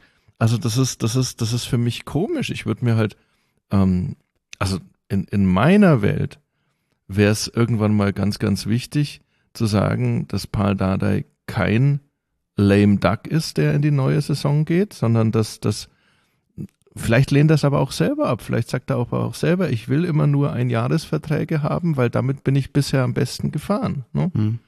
Ähm, ich finde ich find die Situation kommunikativ von, von der, der, der, von der Chefetage von Hertha BSC eher kompliziert. Vielleicht bin ich auch zu dumm zu kapieren, was, was, was, was wirklich passiert ist. Ich fand es eine beinahe Katastrophe, dass diese Punkteklausel, die ja vom Sinn her kannst du die machen, aber dass die durchgesteckt wurde, noch bevor er seinen ersten Fuß auf, auf der, auf der, auf dem Trainingsplatz hatte, fand ich, fand ich, da, da habe ich die Hände beim Kopf zusammengeschlagen. Ne? Ähm, ich versuche jetzt mal in, in mich, mich in Paul, den ich glaube ich in den ganzen Jahren bei Hertha ganz gut kennengelernt habe, hineinzuversetzen. Und wir haben wirklich eine einmalige Persönlichkeit. Es ist eine sehr große Wahrscheinlichkeit, dass es ihm wirklich egal ist, wie sein Vertrag aussieht. Es ist ihm nicht egal, was dabei rauskommt. Oh nein, da hat er, hat er einen riesengroßen Ehrgeiz. Aber er entzieht sich ja auf eine meisterhafte Art und Weise diesen Mechanismen des Jobs, indem er sagt, habe ich halt Vertrag bis Saisonende. Mhm. Wenn es gut geht, habe ich noch einen Vertrag. Ansonsten bin ich wieder Jugendtrainer. Ja. Und er hatte hochdotierte Angebote in der Zeit, als er wieder nur Jugendtrainer war. Und was ihm ja keiner geglaubt hat, sage ich ganz bewusst oder wenige geglaubt haben, ich habe es ihm geglaubt und ich liebe ihn dafür, dass er sagt, hey, ich habe eine tolle Familie, ich habe eine tolle Frau, ich habe eine Familie, ich habe Berlin, ich habe drei Kinder, die Fußball spielen. Ähm, ich werde nicht irgendeinem Angebot aus Köln oder noch schlimmer. Hallo Kölner Fans. ich werde nicht irgendeinem Angebot aus Köln oder noch schlimmer hinterherhecheln, bloß weil die jetzt da 2,5 im Jahr bezahlen oder sonst irgendwas. Das, und das glaube ich ihm, ist ihm vollkommen egal. Was er möchte, ist, dass sein, dass sein Status bei Hertha auch das, es hat ihm unglaublich wehgetan, diese Diskussion über die, über hintenrum Geschiebe oder hintenrum Scheiße, weil er eben sagt, das war mit diesem Kader, oder das, das war seine Philosophie, es war nicht anders möglich, schaut auf die Ergebnisse. Er hätte gerne weitergearbeitet, auch mit mehr Geld weitergearbeitet. Und ich glaube, dass er unheimlich gern jetzt mit, mit Freddy Bobic und, und auch mit einem Arne Friedrich 2.0 zusammen. Ein bisschen näher ans Mikro ja. kommen. Ich weiß, ab und zu möchte man sich bewegen. Sorry. Alles gut. Und dass das in diese Situation wieder, wieder, wieder reizt und, und auch äh, die, die Bestellung von Zecke zum Co-Trainer ähm, war, war, ja, war ja stringent und logisch. Aber ich, ich habe so irgendwie so ein bisschen, so ein bisschen komisches Gefühl. Weißt du, bis wann Paul Dardai Vertrag hat? nee, ich sowieso nicht. Als Fan? Also wissen wir irgendwas? Okay. Wir gehen mal davon aus, dass er, dass er so langen Vertrag hat, wie er möchte und wie, wie, der, wie der Erfolg sich einstellt. Mhm. Wir haben Zecke erwähnt. Ich hatte das Vergnügen, ihn mal in der virtuellen Hertha-Kneipe erleben zu dürfen. Er hat da recht viel erzählt und ich muss sagen, wir haben ja, also mit Dardai und Zecke, ich sage jetzt mal ganz bewusst beide, ja, ein, ein angenehmes Team Spirit erlebt. Das war jetzt noch von der Quarantäne beeinflusst, da haben auch noch andere mitgemacht, aber ich finde das unheimlich angenehm, wie gelöst und ruhig beide bleiben und zwar auf eine Art und Weise, die nie gestellt ist, wo ich immer den Eindruck habe, das ist immer echt, die sind so. Ich, auf mich wäre das, glaube ich, sehr ansteckend ich, ich mag eigentlich diese Art. Also von ihrer Persönlichkeit, von dem, was sie ausstrahlen, ist es eigentlich ein Fund.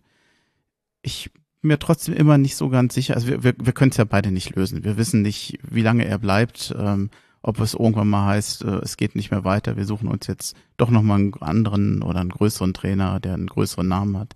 Ich weiß es nicht. Also, ja, lass, lass, lass uns doch mhm. einfach mal auf, ähm, ich habe mir in Vorbereitung auf den Podcast einfach mal gibt's bei, bei, bei Transfermarkt so, du kannst dir die, die Jahresplatzierungen von Hertha anschauen und in der letzten Spalte steht dann immer der Trainer.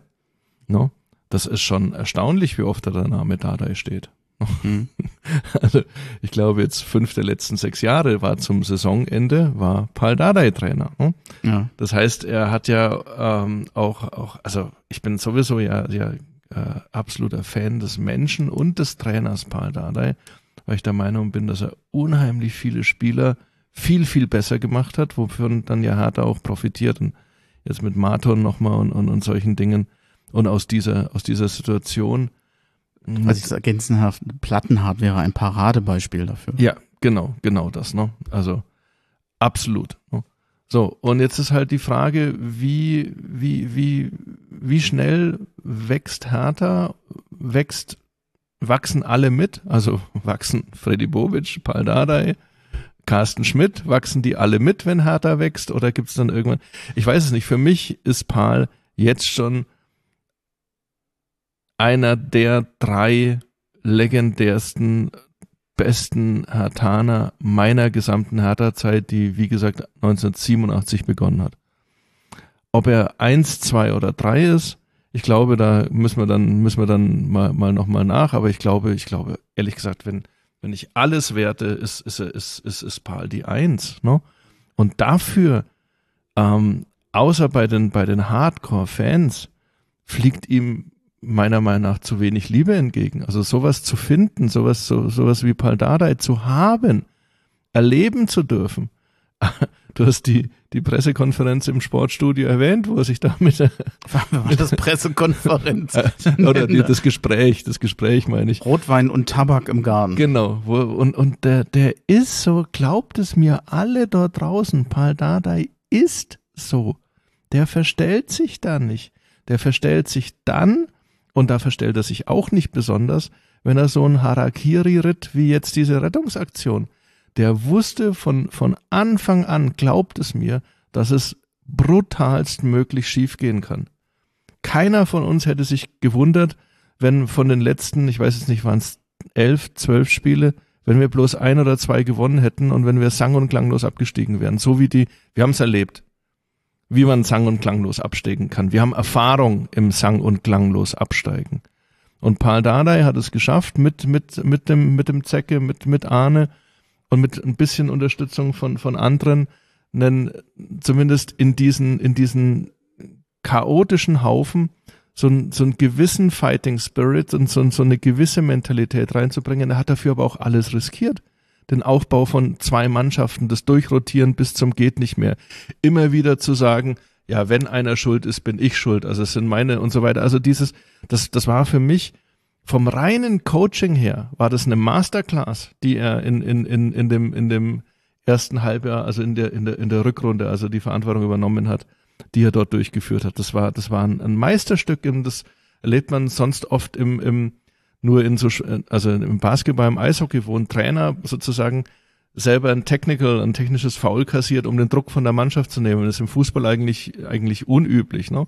Aber er hat das mit höchstem Risiko durchgezogen und, und hat es eben geschafft und, und hat den, den, den, den Klassenerhalt geschafft, auch wenn die Punkte ähm, vielleicht dann das, das nicht wiedergeben, aber das mit dem Haufen an Mannschaft zu machen, ist, ist für mich eine Meisterleistung. Aber Meisterleistung und Husarenstück ist ja manchmal.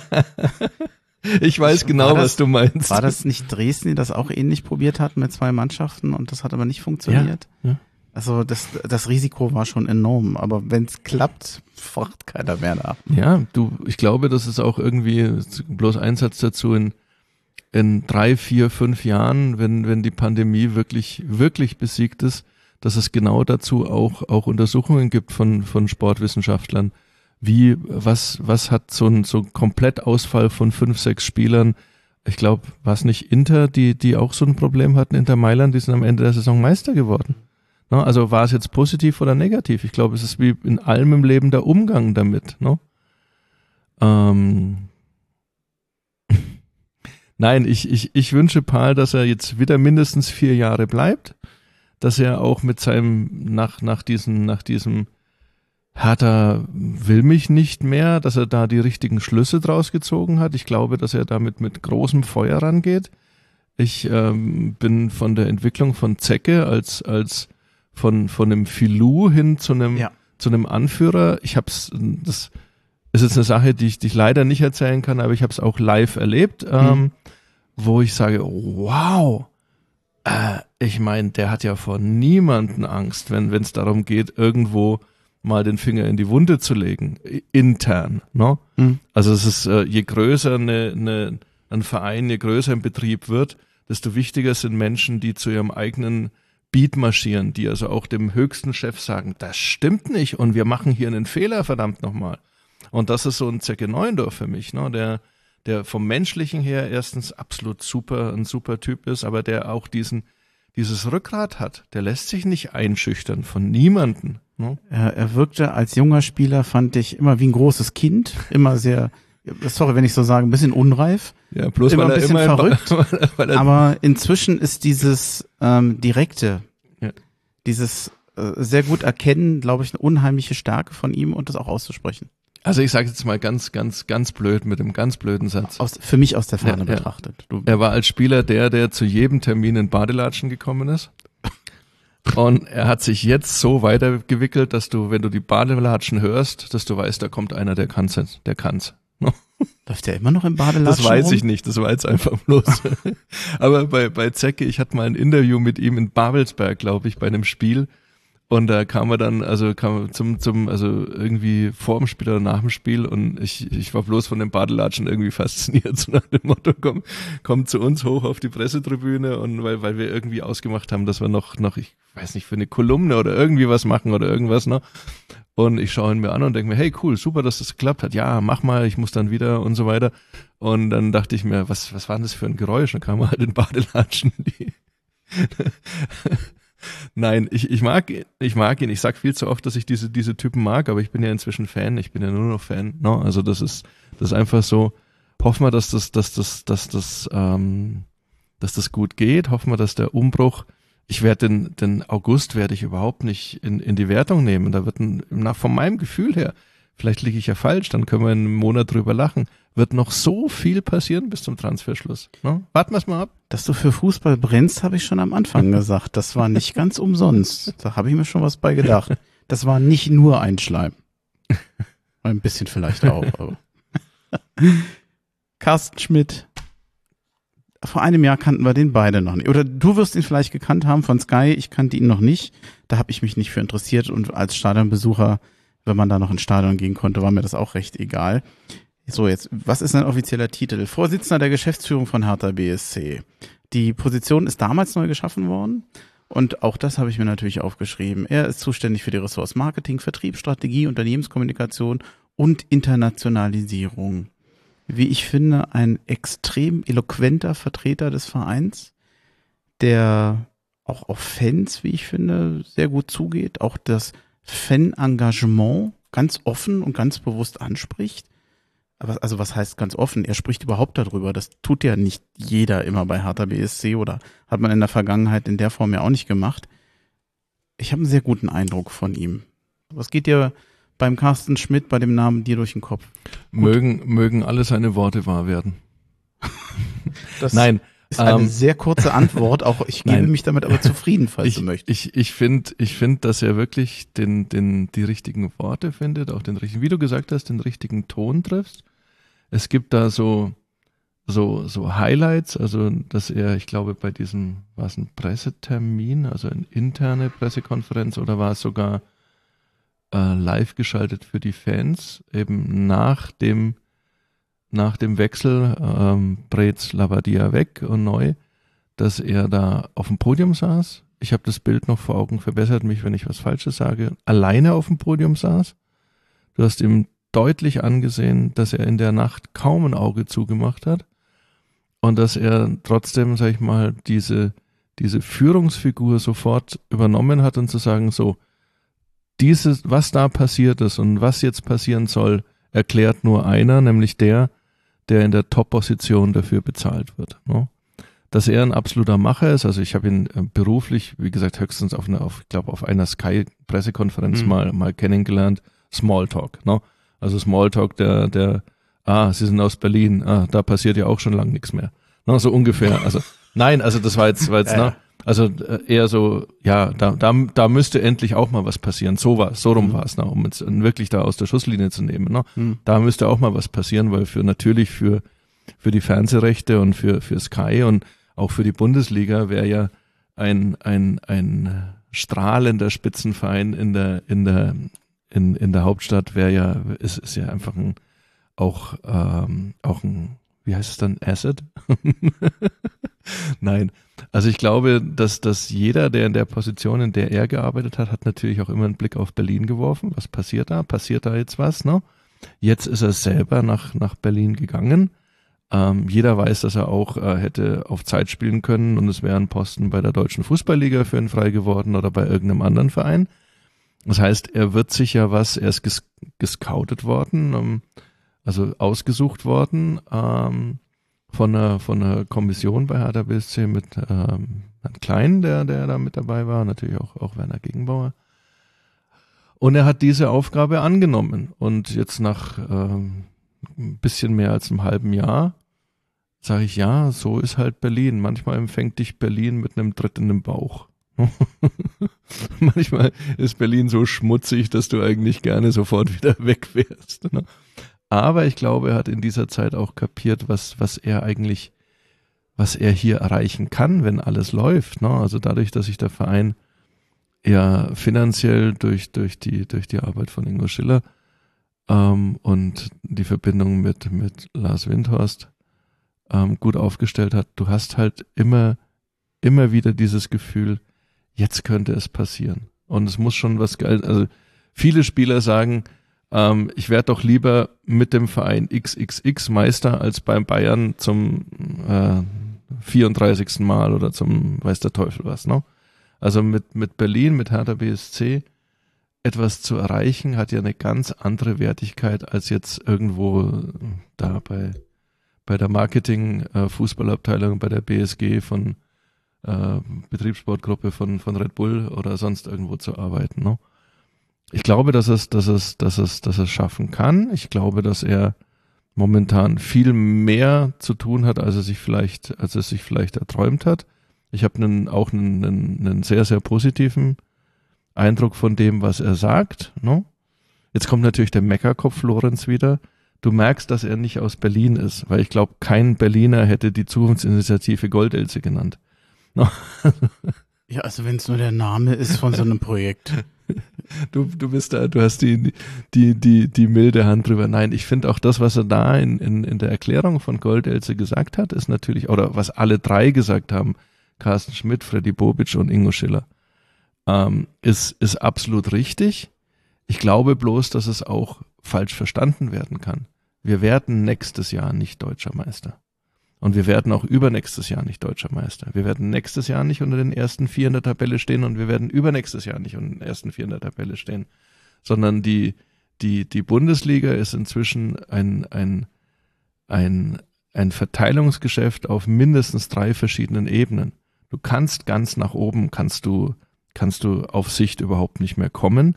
Du hast vielleicht von den ersten acht Plätzen hast du sechs bis sieben fest verteilt. Die könnten wir jetzt aufschreiben, wer unter den ersten acht nächstes Jahr steht. Und dann hast du immer einen Tabellen siebten, der mal reinrutscht.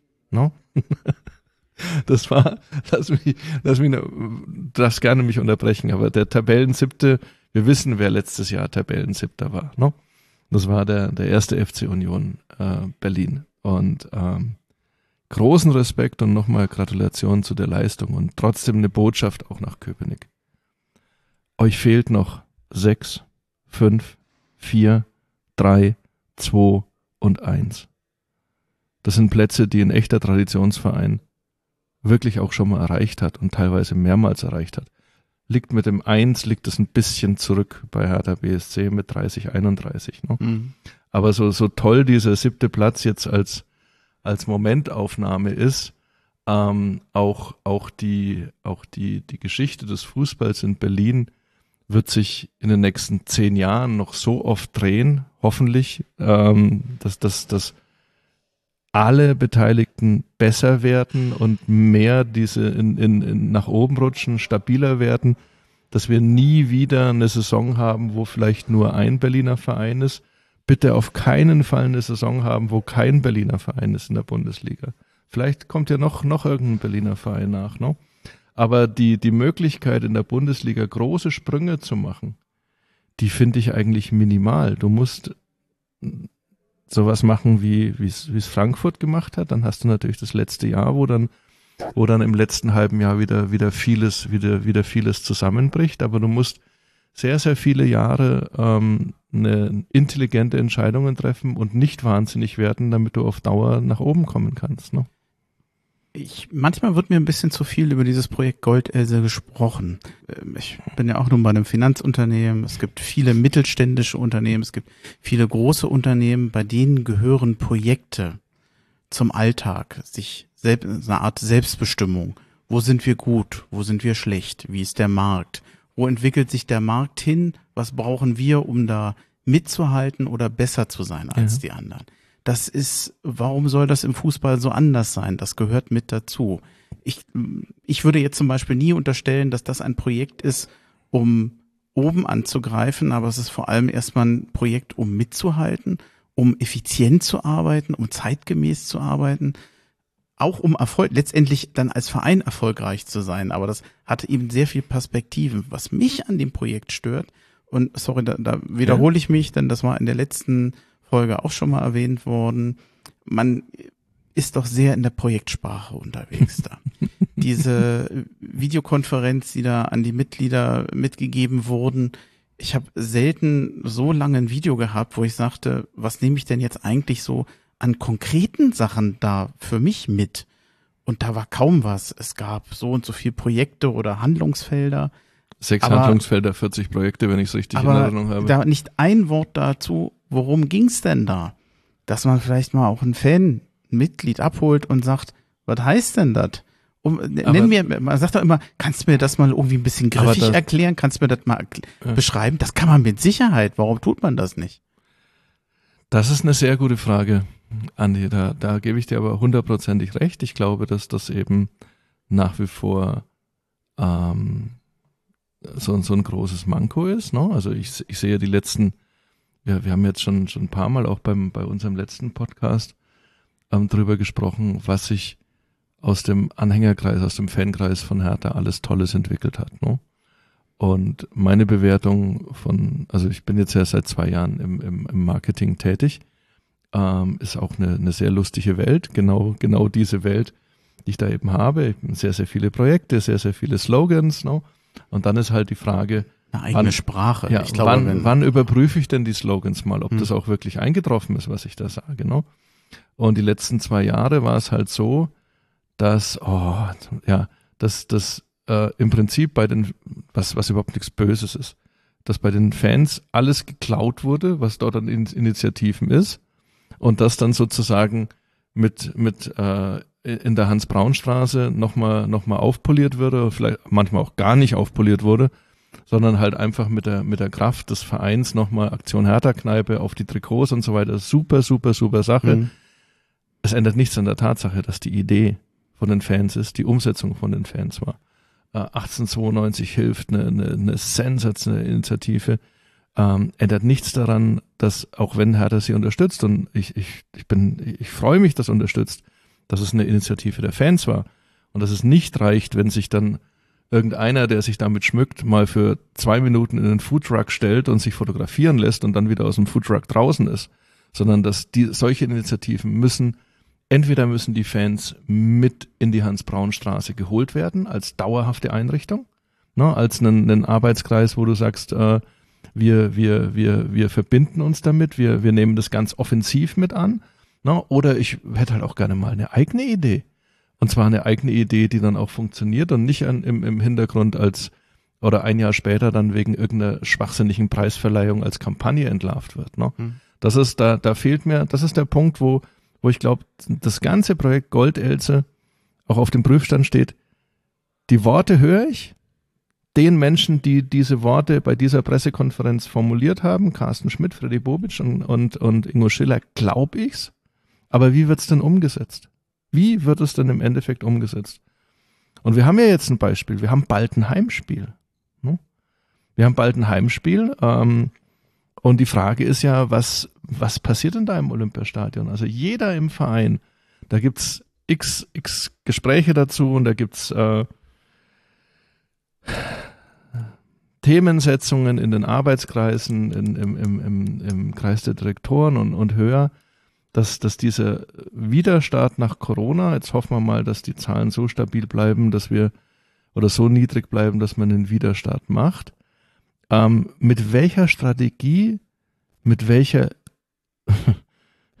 auf mit welchen Emotionen begrüße ich denn die Fans wieder im Stadion? Oder wie mache ich denn das insgesamt? Andi, das, das ist so ein Punkt, der treibt mich seit Wochen um. Ich werde nicht da sein können, weil mein Urlaub für dieses Jahr ist, äh, ist für private Sachen draufgeballert und jetzt mal einfach nur für ein Spiel nach, nach Berlin zu fahren und am Montag dann wieder in einem in einem anstrengenden Job äh, seinen, seinen Mann zu stellen, da bin ich auch, ich bin 59, ich bin nicht mehr, bin nicht mehr 29, ne?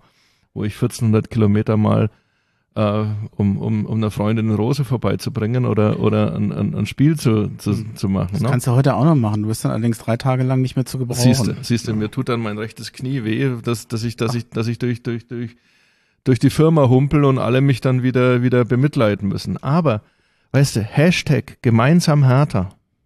Hashtag gemeinsam härter. Geil. Finde ich, ist das, was ich seit Jahren predige. Du weißt es. Was ich schon, schon beim Kurier und früher bei der Morgenpost. Lasst uns dieses, dieses Wir-Gefühl, wir gehören alle dazu. Die Ostkurve ist die Bambule, aber wir brauchen auch, also die Ostkurve ist dort, wo das Herz so laut schlägt, dass es dir manchmal die Luft abdrückt.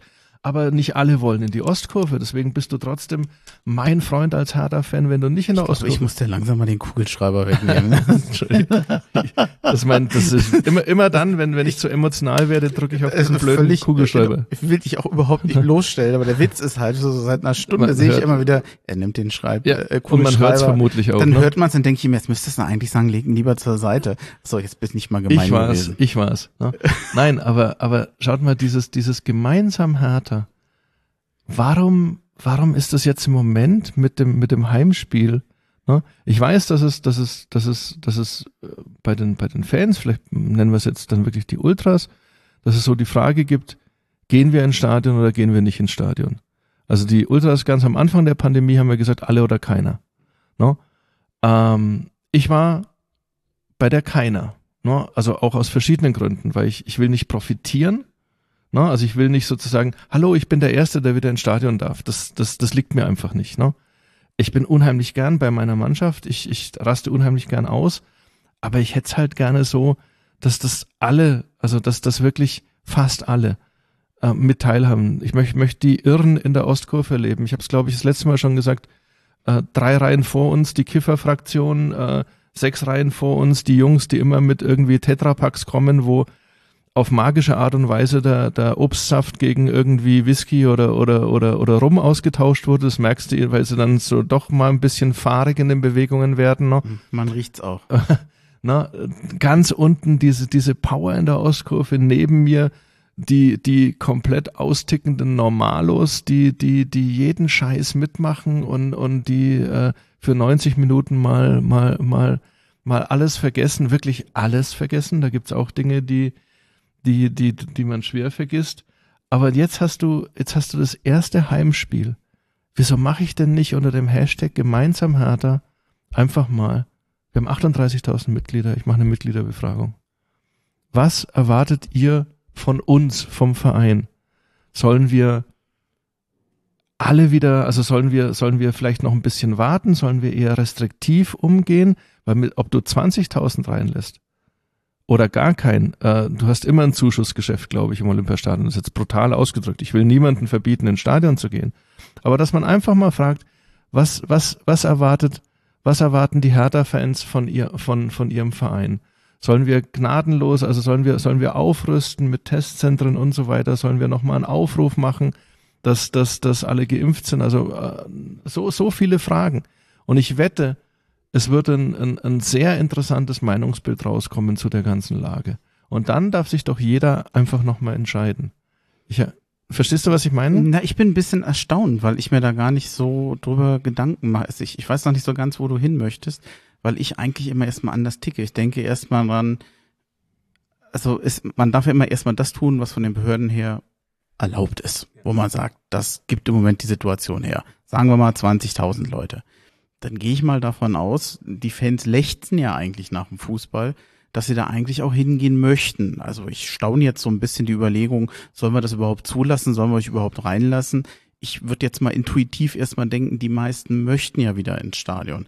Hm, vielleicht, was, worauf du mir hinaus möchtest, ist, wir wollen mit euch besprechen, wie können wir das verantwortungsvoll tun, genau wo fühlt ihr euch wohl. Genau das. Da, damit kann ich natürlich was ja. anfangen. Ja. Also ich habe gestern so ein paar Minuten, ähm, weil es wirklich auch dann, es wurde ja dann erst anscheinend in der Schlussphase interessant, ich habe ein paar Minuten äh, diesen, die Unaussprechlichen gegen die da aus Hamburg geguckt, den Zweitliga-Auftakt. Mhm. Ne? Also, sorry, ganz egal, ob getestet, geimpft oder genesen. Gelsenkirchen hält den Tabellenplatz. aber ich habe da ein komisches Gefühl. Ne? Also so komplett ohne Masken und so komplett ohne irgendwie, angeblich waren 20, also das gehe ich jetzt mal davon aus, dass 20.000 mhm. da in der Arena waren, aber ich habe da, ich habe da einfach, weiß ich nicht, vielleicht, vielleicht du, ich habe es jetzt äh, dir gegenüber nicht ganz klar machen können, aber ich glaube gerade in solchen Fragen, ähm, Hashtag gemeinsam härter, hätte ich halt mal. Nee, doch, ich habe schon verstanden. Also ähm, aber ich, ich finde auch, ähm, zunächst mal hat ja jeder für sich eine gewisse Selbstverantwortung. Richtig. Die er, er kann ja erstmal selber überlegen, will ich dahin und wie gehe ich dahin? Und wenn ich meine, es ist richtig, eine Maske aufzusetzen, dann sollte ich das auch tun. Mm, da vielleicht gemeinsam einen Weg zu finden, ich weiß manchmal nicht, was ist denn, wenn alle sagen, ach nee, brauchen wir nicht und irgendjemand sagt aber ja, was wäre aber sinnvoller oder empfehlenswerter? Was ist das medizinische? Was ist das, was die Leute wollen? Oh, ich weiß nicht, ob ich mich auf dieses Feld wagen würde. Ich bin kein Virologe. ich, ich bin auch kein Virologe, aber ähm, ich, ich versuche es nochmal. Ich mhm. bin jetzt ein paar Mal gefragt worden, gehst du dann wieder ins Stadion? Sag ich, ja, definitiv gehe ich ins Stadion. Aber es kann sein, dass wenn ich den Ring überwunden habe und runtergehe zu meinem Platz, dass ich mich auf dem Absatz umdrehe und wieder nach Hause gehe. Wenn ich merke, dass dort ähm, mein Verein und meine Mitfans ähm, nicht verantwortungsbewusst mit der, mit der Situation umgehen. Also wir haben, wir haben, wir haben Corona noch nicht besiegt und ich glaube, äh, also für mich war die EM ein, also wirklich ein, ein, ein Schock, was, was da zugelassen wurde und ich möchte solche Bilder, ich persönlich möchte solche Bilder bei meinem Verein, das ist nicht mein Verein, ich liebe ihn nur, aber ich möchte es einfach, einfach nicht haben. Und wenn die Mehrheit aber sagt, äh, ist uns doch scheißegal, die, die gesetzlichen Regelungen sind so, HDBSC soll das einfach möglich machen, dass wir kommen, dann geht dorthin. Ich glaube aber, dass die Mehrheitsbildung so wäre, ähm, lasst uns mit den gesetzlichen Regelungen und mit unserem gesunden Menschenverstand Möglichkeiten finden, das Stadionerlebnis so sicher wie möglich zu machen. Und mit den Fans. Da und mit den dabei. Fans, ja. ne? so sicher wie möglich. Und da hat, gibt, gibt sicher verschiedene, verschiedene Ansichten. Ähm, ich glaube, Stehplätze sind ja sowieso nicht, nicht, nicht erlaubt, wenn ich, wenn ich jetzt, äh, also ich, also was passiert mit der Ost? Ist jetzt so eine Frage, die, da bin ich jetzt auf ganz dünnem Eis, weil ich es einfach nicht weiß. Ich habe ne? erstmal geguckt, wie ich nach Kaiserslautern komme. Ich habe keine Ahnung, wie es im Moment mit der Stehplatzsituation ist.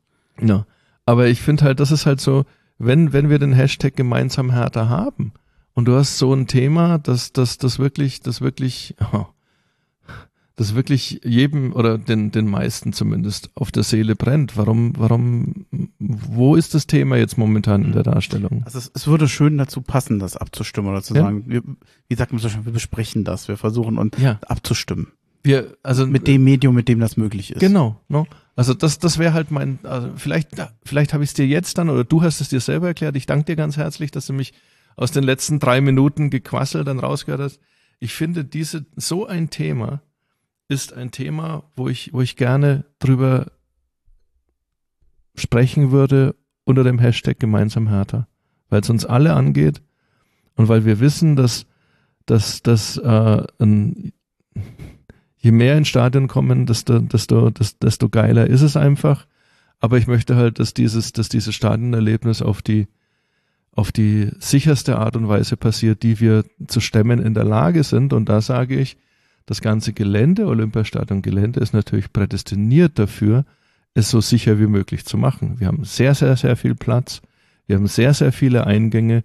Wir haben sehr, sehr viele Blöcke. Also wir können, wir können ähm, im, im Stile eines großen Vereins können wir viele, viele Dinge tun, die du jetzt in einem kleinen Stadion, wo du überhaupt keine Möglichkeit hast. Wir haben das Glück vom besten und hervorragenden Rahmenbedingungen in dieser Hinsicht. Genau, genau. Also so, jetzt habe ich dann mit, mit deiner Hilfe da meinen Punkt äh, meinen Punkt vielleicht noch klar machen können. Hashtag gemeinsam härter. Bitte auch gerade bei solchen, bitte auch leben. Bitte auch gerade bei solchen Dingen leben, wo vielleicht eine Antwort einfach ist, aber vielleicht dann eine ganze Reihe dieser, dieser Menschen, die sich hinter gemeinsam härter verstecken, gar nicht, gar nicht erreicht oder gar nicht abholt oder gar nicht zufriedenstellt. Ich traue mich gar nicht zurück. Ich versuche noch mal ein bisschen zurück in die Spur zu finden zu gemeinsam Schmidt. Ja. Ich habe nämlich noch einen Punkt, den, da können wir das, den, den Carsten Schmidt in Anführungsstrichen vielleicht abschließen, den ich unbedingt noch erwähnen möchte. Und zwar, ich habe es mir nicht aufgeschrieben als Zitat, aber sinngemäß. Er hatte mal erzählt, dass er, seit er in Berlin ist, eigentlich begeistert ist von dem Engagement der Fans, von den Initiativen der Fans und auch von der Vielfältigkeit, von der Lebendigkeit. Dass ihm aber aufgefallen ist, bevor er zu Hertha kam, hat er noch nie davon gehört. Und dass er sich eigentlich fragt, oder dass man mal überlegen müsse, warum das so ist. Und ich muss sagen, ich fand allein diese Erkenntnis und diese Frage das tausendmal mehr wert als Projekt Gold, Else. Das ist jetzt, ähm, das stimmt jetzt wahrscheinlich so auch nicht ja. in der Sache. Aber äh, ich finde, das ist eine wahnsinnig kluge Frage. Ja. Und die Antwort? Was macht er jetzt draus? Und wann macht er was Ja, draus? aber wenn ich dieses Manko nicht erkenne, wenn ich sehe, Mensch, ich habe hier eine irre Stärke, ich finde hier was total toll und kein Mensch weiß es. ja, aber Ja, aber dann merke ich doch, dass er erkannt hat, dass er daran was ändern muss. Äh, Oder dass er tätig werden muss. ich, ich, bin, ich bin absolut bei dir und ich glaube, dass das Hm.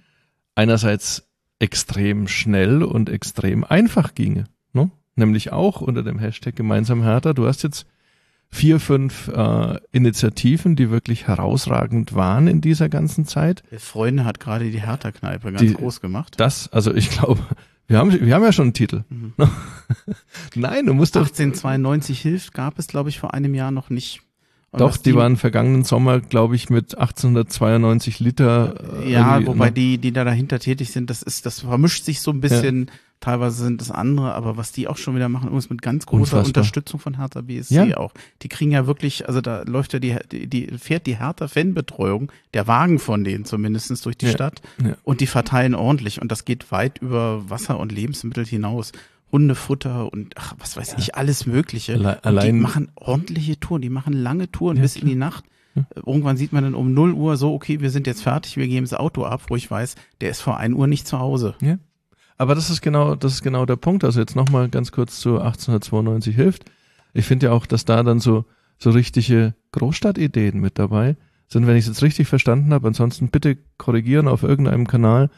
Ähm, werden jetzt auch, auch Refill-Flaschen verteilt. Also das heißt, du kannst an, an, an Obdachlose Volle Menschen, Pulle, volle äh, Pulle genau, glaub ich. ne? Du kannst Flaschen verteilen, da ist ein QR-Code drauf und dann hast du diverse an, Anlaufstellen, wo, wo dir diese Flasche auch immer wieder aufgefüllt wird, kosten. Ich meine, wie, wie, wie einfach und wie logisch und wie Berlin ist denn das, bitteschön, ne? Und wie gesagt, das ist ja das, was ich vorhin gesagt habe. Im Moment grast ähm, die, die Abteilung, die bei Hertha dafür zuständig ist. Ähm, ähm, so, nein, Sonnen ist falsch, aber ist halt, ist halt auf dem Punkt, wir nehmen diese Initiativen und, und pappen unser offizielles Siegel drauf.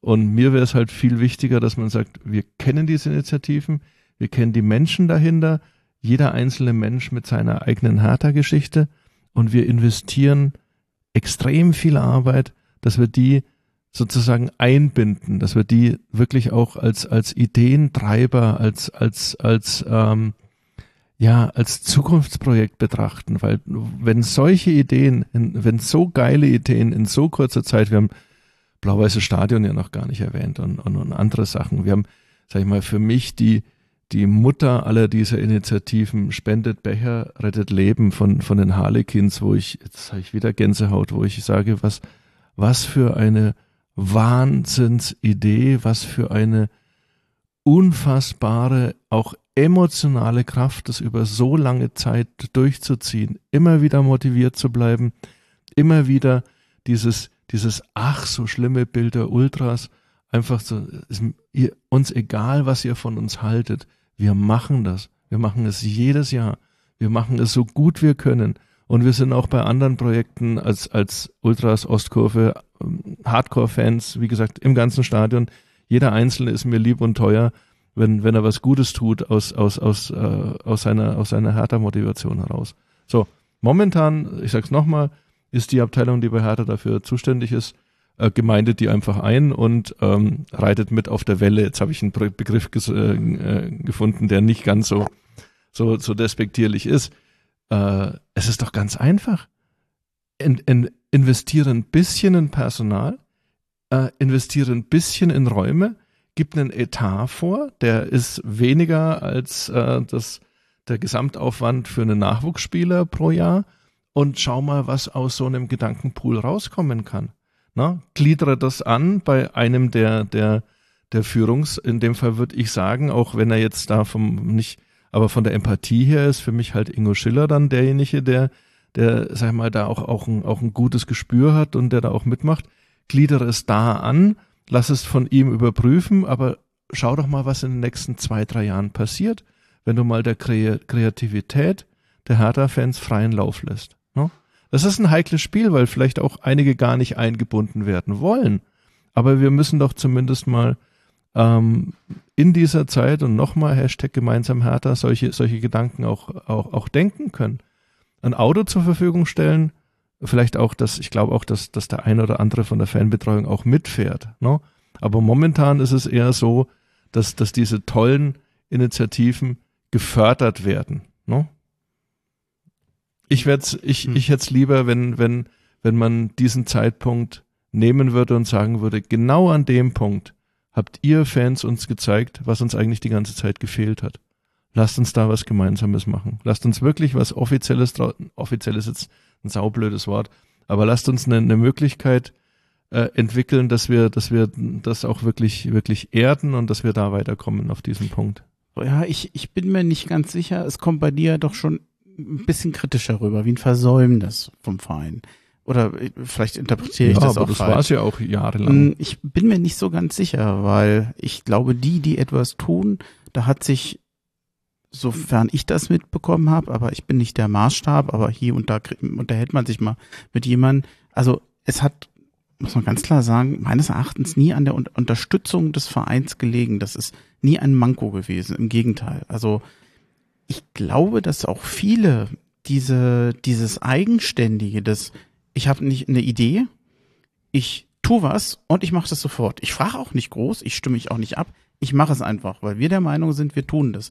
Ich glaube, die, die Axel Kruse-Jugend ist ausgesprochen äh, ähm, aktiv da, die, die besprechen sich, die haben ihre eigenen, was ich, WhatsApp-Gruppen oder sonst was und die sind unheimlich agil, die sind unheimlich schnell und die sind unheimlich flink. Und ich glaube, dass viele auch diese Eigenständigkeit, dieses Selbstbestimmte ich glaube, den meisten ist es nicht ganz unwichtig. Die freuen sich über die Unterstützung, die sind aber auch froh, dass sie für sich selber agieren können. Ich bin mir nicht sicher, ob dieses vielleicht komm unter das Dach härter oder wir nehmen dich mehr in den offiziellen Teil mit oder wir unterstützen dich da mehr, ob das jeder will, falls das deine Richtung war, in die du gehen wolltest. Oder habe ich das missverstanden? Nee, das kann, das kann man ja auch sicher im Einzelfall, im Einzelfall dann, dann auch abklären. Ich weiß jetzt nicht, über, über welchen Zeitraum du deine Einschätzung ähm, ziehen möchtest. Also ich weiß, die Axel Kruse Jugend gibt seit sechs, sieben Jahren geschätzt. Wahrscheinlich Weniger. länger, als ich sie kenne. Ja? Ich, ich habe keine Ahnung. Also ich, ich glaube, dass beispielsweise in den, in den Nullerjahren, also von, von 2000 bis mhm. 2010, dass damit, also ich wüsste jetzt nicht, dass da der Verein irgendwie, außer dass er eine Fanbetreuung hatte, die in mhm. Krisensituationen eingegriffen äh, oder, oder zur Verfügung stand, dass es da irgendwie ein, ein Doppelpassspiel zwischen, zwischen, zwischen Fans und Verein gab. Ne?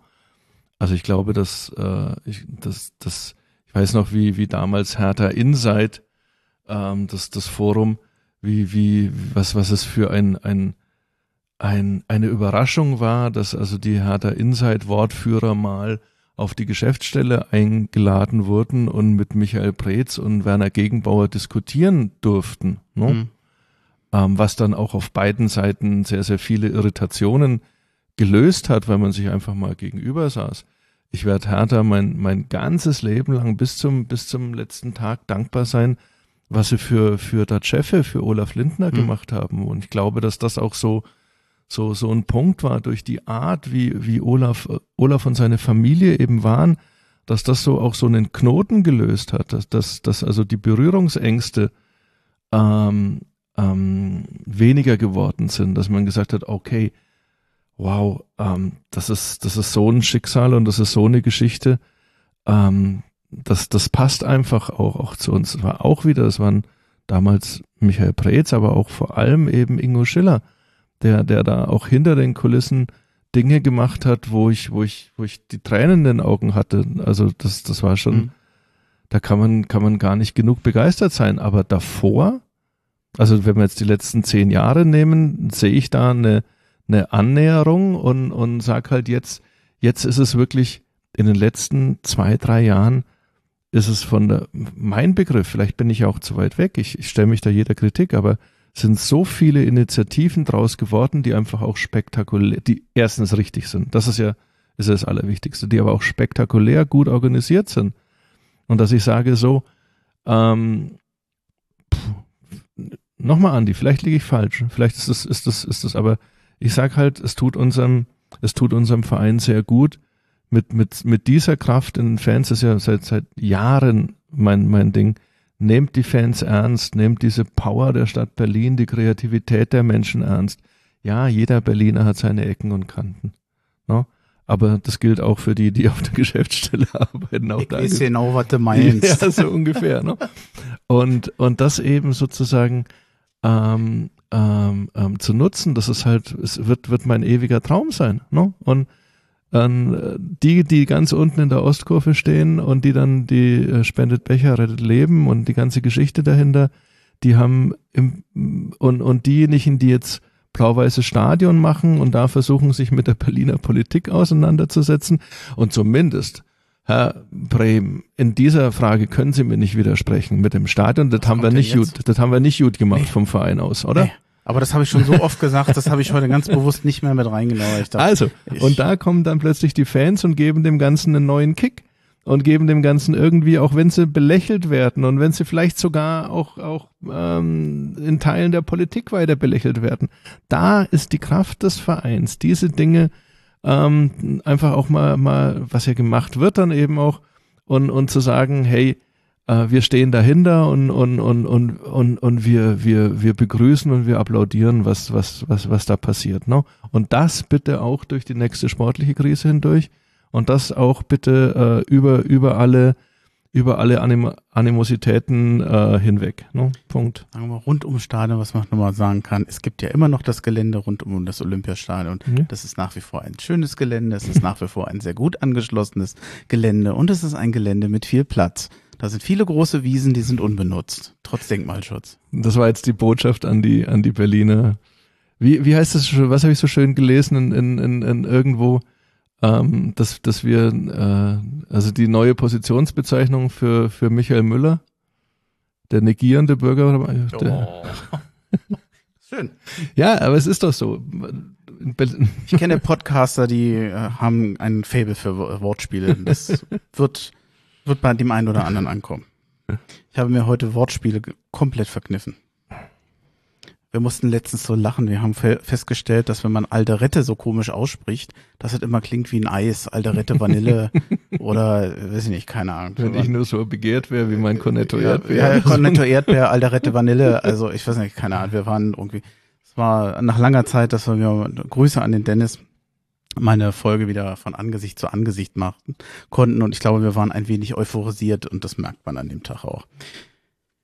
Hm, ich guck mal auf die Uhr. Also drei Stunden will ich heute nicht machen. Ich, du kannst mich hauen, aber ich. Wie liegen wir denn in der Zeit? Na, eine Stunde. Also wir sind noch unter zwei Stunden, aber ja. ich habe schon den nächsten Zettel aufgeschlagen, aber keine Angst, ich werde nicht alles vorlesen, was Saisonvorbereitung. Wir, wir kürzen das ab ein bisschen was kann ich ja zusammenfassen. Was mich so ein bisschen an dieser Saisonvorbereitung stört, auch wenn ich weiß, dass nicht eine Hertha bei sowas betroffen ist. Wir haben eine EM gehabt, wir haben eventuell im Moment äh, Olympische Spiele. Bei der EM waren Pekarik, Darida, Boyata. Bei den Olympischen Spielen sind Luka Toussaint. Ich hoffe, ich habe es richtig ausgesprochen. Grüße an Christoph.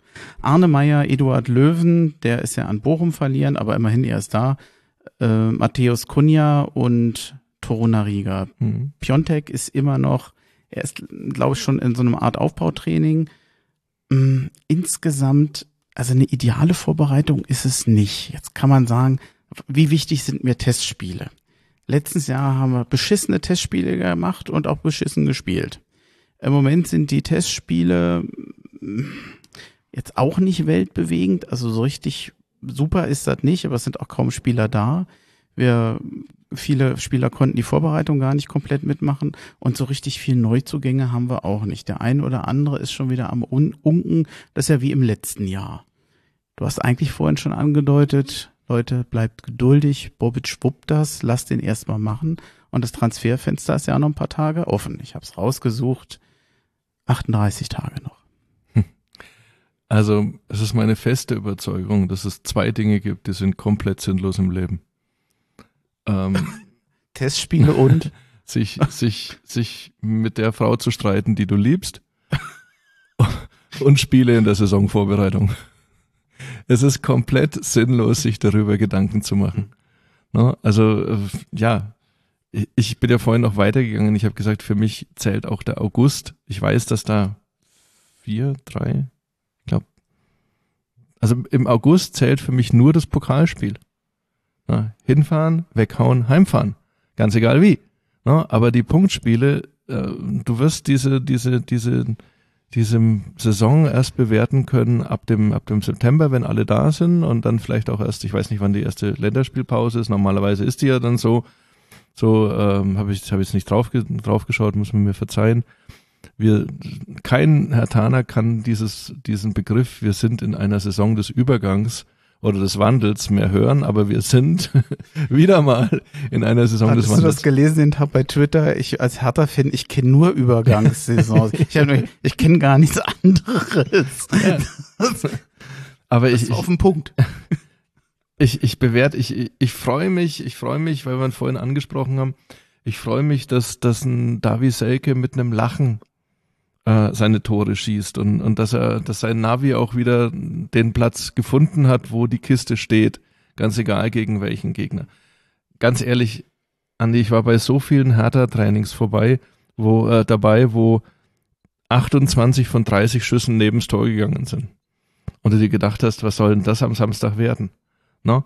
Aber da fehlt halt dann auch wirklich die Wettkampfanspannung und das, ne? Und, und du machst Torschussübungen und Flankenübungen und und die Innenverteidiger machen die tollsten Seitfallzieher und die tollsten Volleyabschlüsse und und und und und die die Stürmer, die einfach, sag ich mal, diese Anspannung, natürlich versuchen sie die Anspannung aufzubauen, aber diese Anspannung nicht haben, schießen, äh, müssen wir die Leute äh, fragen, die wirklich bei jedem Training dabei waren. Das war ich ja dann äh, qua meiner Position dann dann nicht mehr, aber ich kann davon, wir haben da, da teilweise äh, ja, Ole gefeiert, wenn, wenn wieder mal der Ball in, in, in, in, in Baum gerauscht ist. Ne?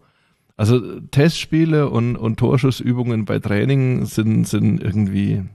Hm. Ja, und doch, und doch ist es so, dass es doch immer ein paar Auffälligkeiten Aber wir gab. spielen doch dann noch dieses Dreier-Duell da gegen, gegen Liverpool und noch irgendjemand. Ja, okay, also die, Auf die Gegner werden schwerer. Ja, und dann, man, dann jetzt aber richtig. Weil man leider sagen muss, ab dem Moment, wo die Gegner schwerer wurden, das fing schon mit zweite Liga an, kam meistens auch nur noch unentschieden raus. Richtig, aber die zweite Liga fängt ja auch äh, drei Wochen vorher an, mal Minimum, ne?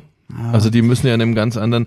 Da, da bin ich halt zu sehr in meiner in meiner Journalistenzeit auch auch im Boxen drin gewesen, dass du, äh, ich hab's ich hab's ja alle erlebt, dass ein dass ein selbst ein Sven Ottke ähm, vier Wochen vorm Kampf von irgendeinem Sparringspartner auch mal richtig Saures bekommt, weil er in der Phase des Trainings ist, wo der Kopf und der Körper nicht zusammenpassen, wo gar nichts geht, wo dann wirklich auch sich selber, ich habe das mal erlebt, in einem, da, damals war, war Arthur Abraham sein, sein Sparringspartner. Das ist, das ist eine legendäre Geschichte.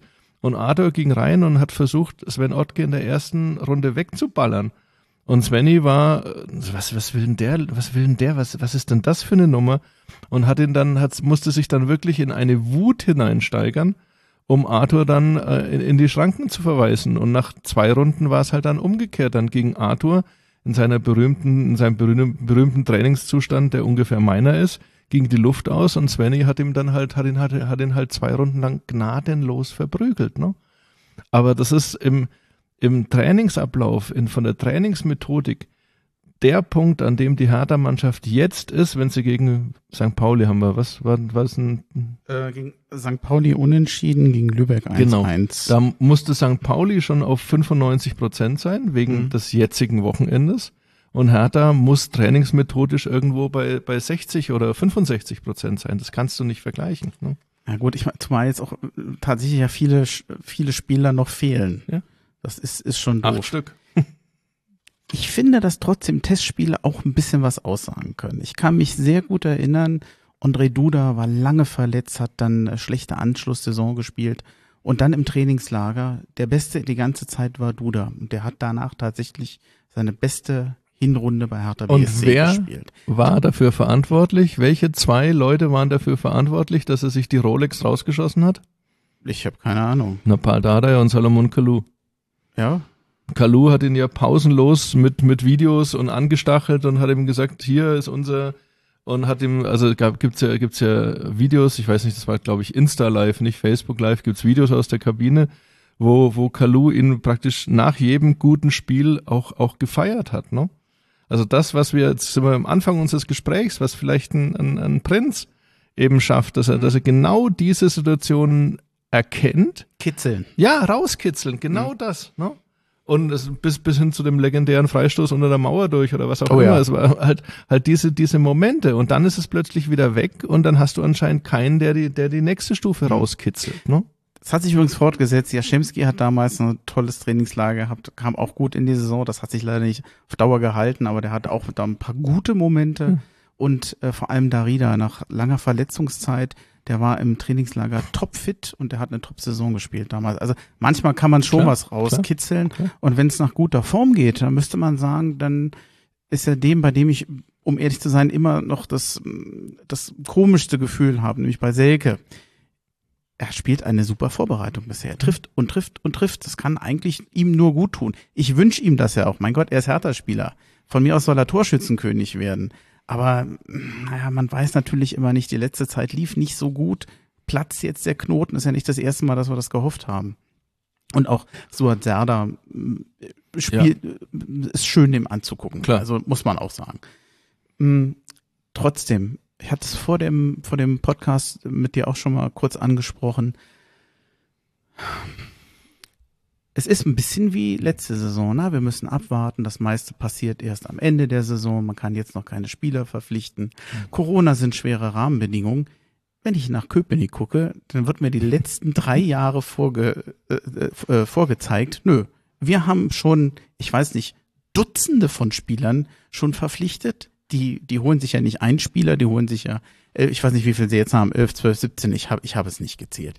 Früh zum Anfang der Saison, die machen die gesamte Vorbereitung mit, die sind am selben Markt, also irgendwie, es geht ja doch noch um Fußballspieler und ich frage mich also schon, wieso gelingt denen das und Hertha nicht? Mhm. Gute Frage. Ähm, Jetzt müsste ich. Jetzt man, man, kann ja jetzt nicht immer sagen, das ist eine, also sie, sie irgendwie holen sie ja auch Qualität, weil sonst würden sie sich nicht so gut schlagen, wie sie sich geschlagen haben. Sonst hätten sie den Klassenerhalt nicht geschafft, sonst hätten sie nicht letztens so eine gute Saison gespielt. Also alles, was man so sagt, Hertha hat ja über Jahre lang immer drei, vier Spieler nur. Die haben ja wirklich den Kader behalten und punktuell ausgetauscht, äh, um Journalistensprache, dieses Automatismen, das finde ich ja vielleicht blöd also ich habe vorher immer gesagt, die sind eingespielt. Ich fand, das war jetzt auch nicht viel schlechter. Aber Autismen klingt dann wahrscheinlich irgendwie. Also besser. du meinst das Momentum der Box-to-Box-Spieler. Oh. ja. Ich hasse diese Begriffe. Ich hasse sie aus, aus tiefster Seele. Was war gestern live am Pitch? In, in der, ich sag's, ihr habt ja ein, okay, anderes Thema. Du, ich, ich weiß. Box ist ja noch kürzer als Strafraum. Wenn man jetzt sprachfaul ist, dann sagt man, ich spare mir da gern mal eine Silbe. Aber naja, ob es jetzt so wichtig ist. Du, ich, ich, ich kann es dir wirklich nicht sagen, was, was da in, in Köpenick in den letzten drei Jahren im Wasser war. Na, dass das irgendwie alles funktioniert. Ich glaube, das ist aber jetzt wirklich, ähm, das ist jetzt sehr, sehr philosopho äh, philosophisch. Schöner Versprecher. Also sehr philosophisch. Ich glaube, Union hat momentan ein ganz klares Anforderungsprofil, sowohl nach innen als auch nach außen. Und du weißt, wenn du dich als Spieler von Union umwerben lässt, weißt du, was dich erwartet. Und wenn du nicht ganz komplett bescheuert bist, weißt du auch, ob du dorthin passt. Mhm. Ne? Dann geben, gehen sie pro Saison vielleicht ein oder anderthalb Risiko Transfers ein. Ne? Also Max Kruse war ein Risikotransfer, wobei die aber alle, die ihn kannten, gesagt haben, der wird es lieben dort. Der wird es lieben, wenn der, wenn der, wenn, wenn Union eine Möglichkeit findet, ihn spielen zu lassen, wenn die Mannschaft ihn akzeptiert, wird er die Rolle dort lieben, haben alle von Anfang an gesagt. Ne? Also ich, ich, ich, ich glaube, dass das auch das ist, was, was Freddy Bobic basteln will, dass du einen Spieler ganz klar holen kannst und sagen kannst, schau mal, das ist das, was wir spielen wollen, das ist das, was wir verkörpern wollen. Ne? Passt du dazu oder passt du nicht dazu? Also erstens müssen wir unsere Arbeit machen, dich so zu scouten, dass du dazu passt, aber bist du auch bereit, genau diese, diese Rolle auszuführen? Ne? Also ich kann mir nicht vorstellen, dass, dass viele wir werden es jetzt erleben. Es gehen ja auch bei, bei, beim ersten FC Union gehen ja eine Reihe von Spielern jetzt weg. Ne? Mal wieder, mal wieder. Mal wieder. Und äh, mal schauen, wie die, wie die jetzt, wie die jetzt dann alle funktionieren, ne? Also dort in ihren neuen Vereinen. Ne? Das, das ist was, was Interessantes, ne? Aber im, äh, was du vollkommen, jetzt gehen wir mal zurück, um die Frage zu beantworten, was aber nicht nicht Aufgabe eines Exil Hertaner Podcasts ist, müssten wir ja in die letzte Krisensaison von Union zurückgehen. Ähm, da war ich ziemlich live dabei, also als, als äh, Jens Keller dann gefeuert wurde und als die, die, ähm, die Interimslösung mit André Hofschneider fast im Abstieg geendet hätte, dass du im, glaube im letzten Heimspiel Tor von Steven Skripsi und dann hattest du den Klassenhalt sicher. So. Dann kam die sehr gute Saison, aber jetzt keineswegs überragende Aufstiegssaison. Wir erinnern uns, äh, es war immerhin die Relegation, die, also Union ist nicht als Erster oder Zweiter aufgestiegen, sondern Union äh, musste durch die Relegation und war definitiv nicht Favorit gegen VfB Stuttgart. Ne? Dann kam die, die erste Saison mit einem souveränen Klassenerhalt und dann kam die zweite Saison mit einem noch souveräneren Klassenerhalt. Also sie machen jetzt seit seit, in, seit sie in der Bundesliga sind, machen sie fast alles richtig. Also es ist, es ist gespenstisch, was, was, was, was da. Ja, aber das klingt ja trotzdem so, wie ja der, der Spieler weiß ein bisschen besser, was da vereinsseitig auf ihn zukommt. Ist Hertha da nicht inzwischen auch jetzt ein bisschen verlässlicher aufgestellt? Also, wenn ich jetzt wüsste, da ist jetzt ein Bobic dran und nicht mehr ein Michael Preetz, kann ja vielleicht, wenn äh, Freddy Bobic das gute Image von, von seiner Arbeit bei Eintracht Frankfurt mitnimmt, durchaus was sein, wo ich als Spieler sagen kann, das gefällt mir erstmal. Ein Paul Dardai, den kennt man und ich finde Arne Friedrich als Ansprechpartner und ein Carsten Schmidt bei Hertha, das wirkt auch alles sehr seriös. Also das ist sich am Form, da würde ich jetzt nicht so eine Angst haben vor. Naja, aber du glaubst doch immer nur das, was bereits passiert ist im Sport. Mhm. Du glaubst doch nie, was, mhm. was passieren wird. Also, du ne? meinst, dass noch die, die alte Saison zu sehr im Kopf ist? Klar, logisch. Okay. Also der, der Wirbel, den also Hertha jetzt auch nach außen, außerhalb der Stadt Berlin, außerhalb der Stadtgrenzen Berlin in den letzten Jahren hinter sich hat. Ich meine, da musst du weit gehen, um einen Verein zu finden. Also, ich meine, Facebook Live, sag ich mal, alles HOH, euer Jürgen, äh, Paradebeispiel dafür. Oder, oder alles, was, was, was da passiert ist. Hertha BSC hat auch in den letzten Jahren den Eindruck gemacht, dass da, hm, ähm, also ich habe es ja auch einmal so spöttisch formuliert, dass wir endlich auch mal beweisen, dass äh, Geld ist eben auch nicht alles im, im, im Fußball, ne? aber eine, eine klare Philosophie, ähm, die Paul Dardai hatte, die aber nicht mehr gewünscht war, nachdem er sie ähm, Jahr für Jahr erfüllt hat, sozusagen, wir müssen uns etablieren, gebt mir mehr Geld, dann kann ich auch, auch, auch besseren Fußball spielen lassen. Mehr Geld war aber nicht da.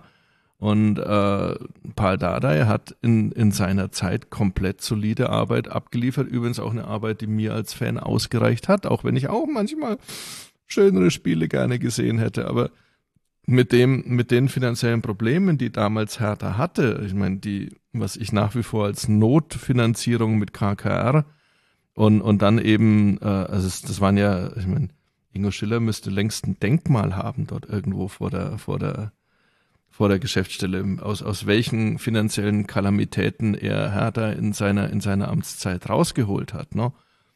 Und ähm, da ist es dann halt, drehen wir es mal anders. Bevor Union aufgestiegen ist, waren es, glaube ich, neun Jahre zweite Liga und davon mindestens sieben, wo du am letzten Spieltag eine geile Saison gefeiert hast. Mhm. Das heißt, Du hattest diese eine Krisensaison unter Keller. Du wolltest schon am Jahr vorher mal aufsteigen, da war eine gewisse Enttäuschung da. Aber du hattest jetzt in den letzten, sag ich mal, 12, 13 Jahren einfach, einfach so einen Lauf als Verein, dass jeder weiß, für was der erste FC Union steht. Die, die Union nicht mögen, ziehen das natürlich dann nach oben, dass das alles bloß vorgetäuschter Kult ist, wie jetzt dann eben mit dem mit diesem Arbeiterklassen Trikot, wo ich sage, seit wann hat Camouflage irgendwas mit Arbeiterklasse zu tun? Aber bitte, das ist dann halt. Bei der Bundeswehr waren nur Arbeiter. ja, oder ich sage, gut, das, das, das muss jeder, das muss jeder mit sich, mit sich selber, mit, mit sich selber ausmachen. Da, das, wer im Glashaus sitzt, äh, soll, sollte auch nicht so unbedingt mit, mit, mit Steinen werfen, ne? Aber, aber du weißt, was du bei Union bekommst. Du weißt es einfach. Du kriegst ein Mannschaftsgefüge, du hast einen Trainer, der, der, der, der auch äh, Fringe-Spielern, also Spielern, die, die draußen sind, auch, auch, auch bei Laune hält, der denen auch Einsatzzeiten gibt. Es wird kein großes Baho gemacht, wenn, wenn sie jemand verabschieden, der es einfach nicht gebracht hat, sondern es wird einfach professionell abgewickelt. Da gibt's kein böses Wort. Ne? Null, 0,0. Und alle, die dort sind, erleben halt auch etwas, was es, äh, erleben so eine, so eine Wertschätzung, die, das glaube ich, haben wir alle gespürt, die bei Hertha in den letzten Jahren äh, weder von Spieler zu Verein noch von Verein zu Spieler so, so da war. Ne? Ich gucke gerade auf die Uhr und ich bin mir nicht ganz sicher, wenn, wann das Spiel vom ersten FC Kaiserslautern heute anfängt. 14 Uhr. Ich schaue auch auf die Okay. Uhr. 12 Uhr. Wir haben noch eine Stunde. Ja, aber ich muss zugeben, ich baue langsam ab, Ja. aber zwei, zwei Stichworte habe ich noch. Da hast du noch einen Blankoscheck. Ähm, Im, Im zeitlichen Rahmen, falls ich das Na klar. freundlich andeuten darf. Mm, Der erste ist, eigentlich über Michael Preetz wird nicht mehr so gesprochen. Ja. Er ist jetzt beurlaubt und ich denke mal, er wird jetzt so schnell, ich kann mir jetzt auch nicht vorstellen, dass er erstmal nochmal demnächst wieder ein Amt haben wird bei Hertha BSC. Der Mann wird erstmal sich von dem ganzen Sportgeschäft nach 25 Jahren bei Hertha BSC erholen und mal Urlaub machen. Mm, Nichtsdestotrotz ist es ja eine Ära, die da zu Ende gegangen ist, auch wenn das nicht jeder so als Ära empfinden wird. Ich finde allerdings über, über zwei Jahrzehnte bei einem Fußballverein zu sein, ist irgendwo auch eine Ära, auch wenn wahrscheinlich jeder das, was er dort geleistet hat, etwas anders beurteilen wird und auch, ich denke mal, du bist ja auch keiner, der nicht auch sagt, da gibt's nicht auch kritische Punkte. Klar. Falls du dazu noch was sagen möchtest, kannst du es gerne tun. Und der letzte Punkt, falls du noch mal das Wort Donde erklären möchtest, Ähm, danke, danke dann für, darfst du es tun auf freundliche Art und Weise.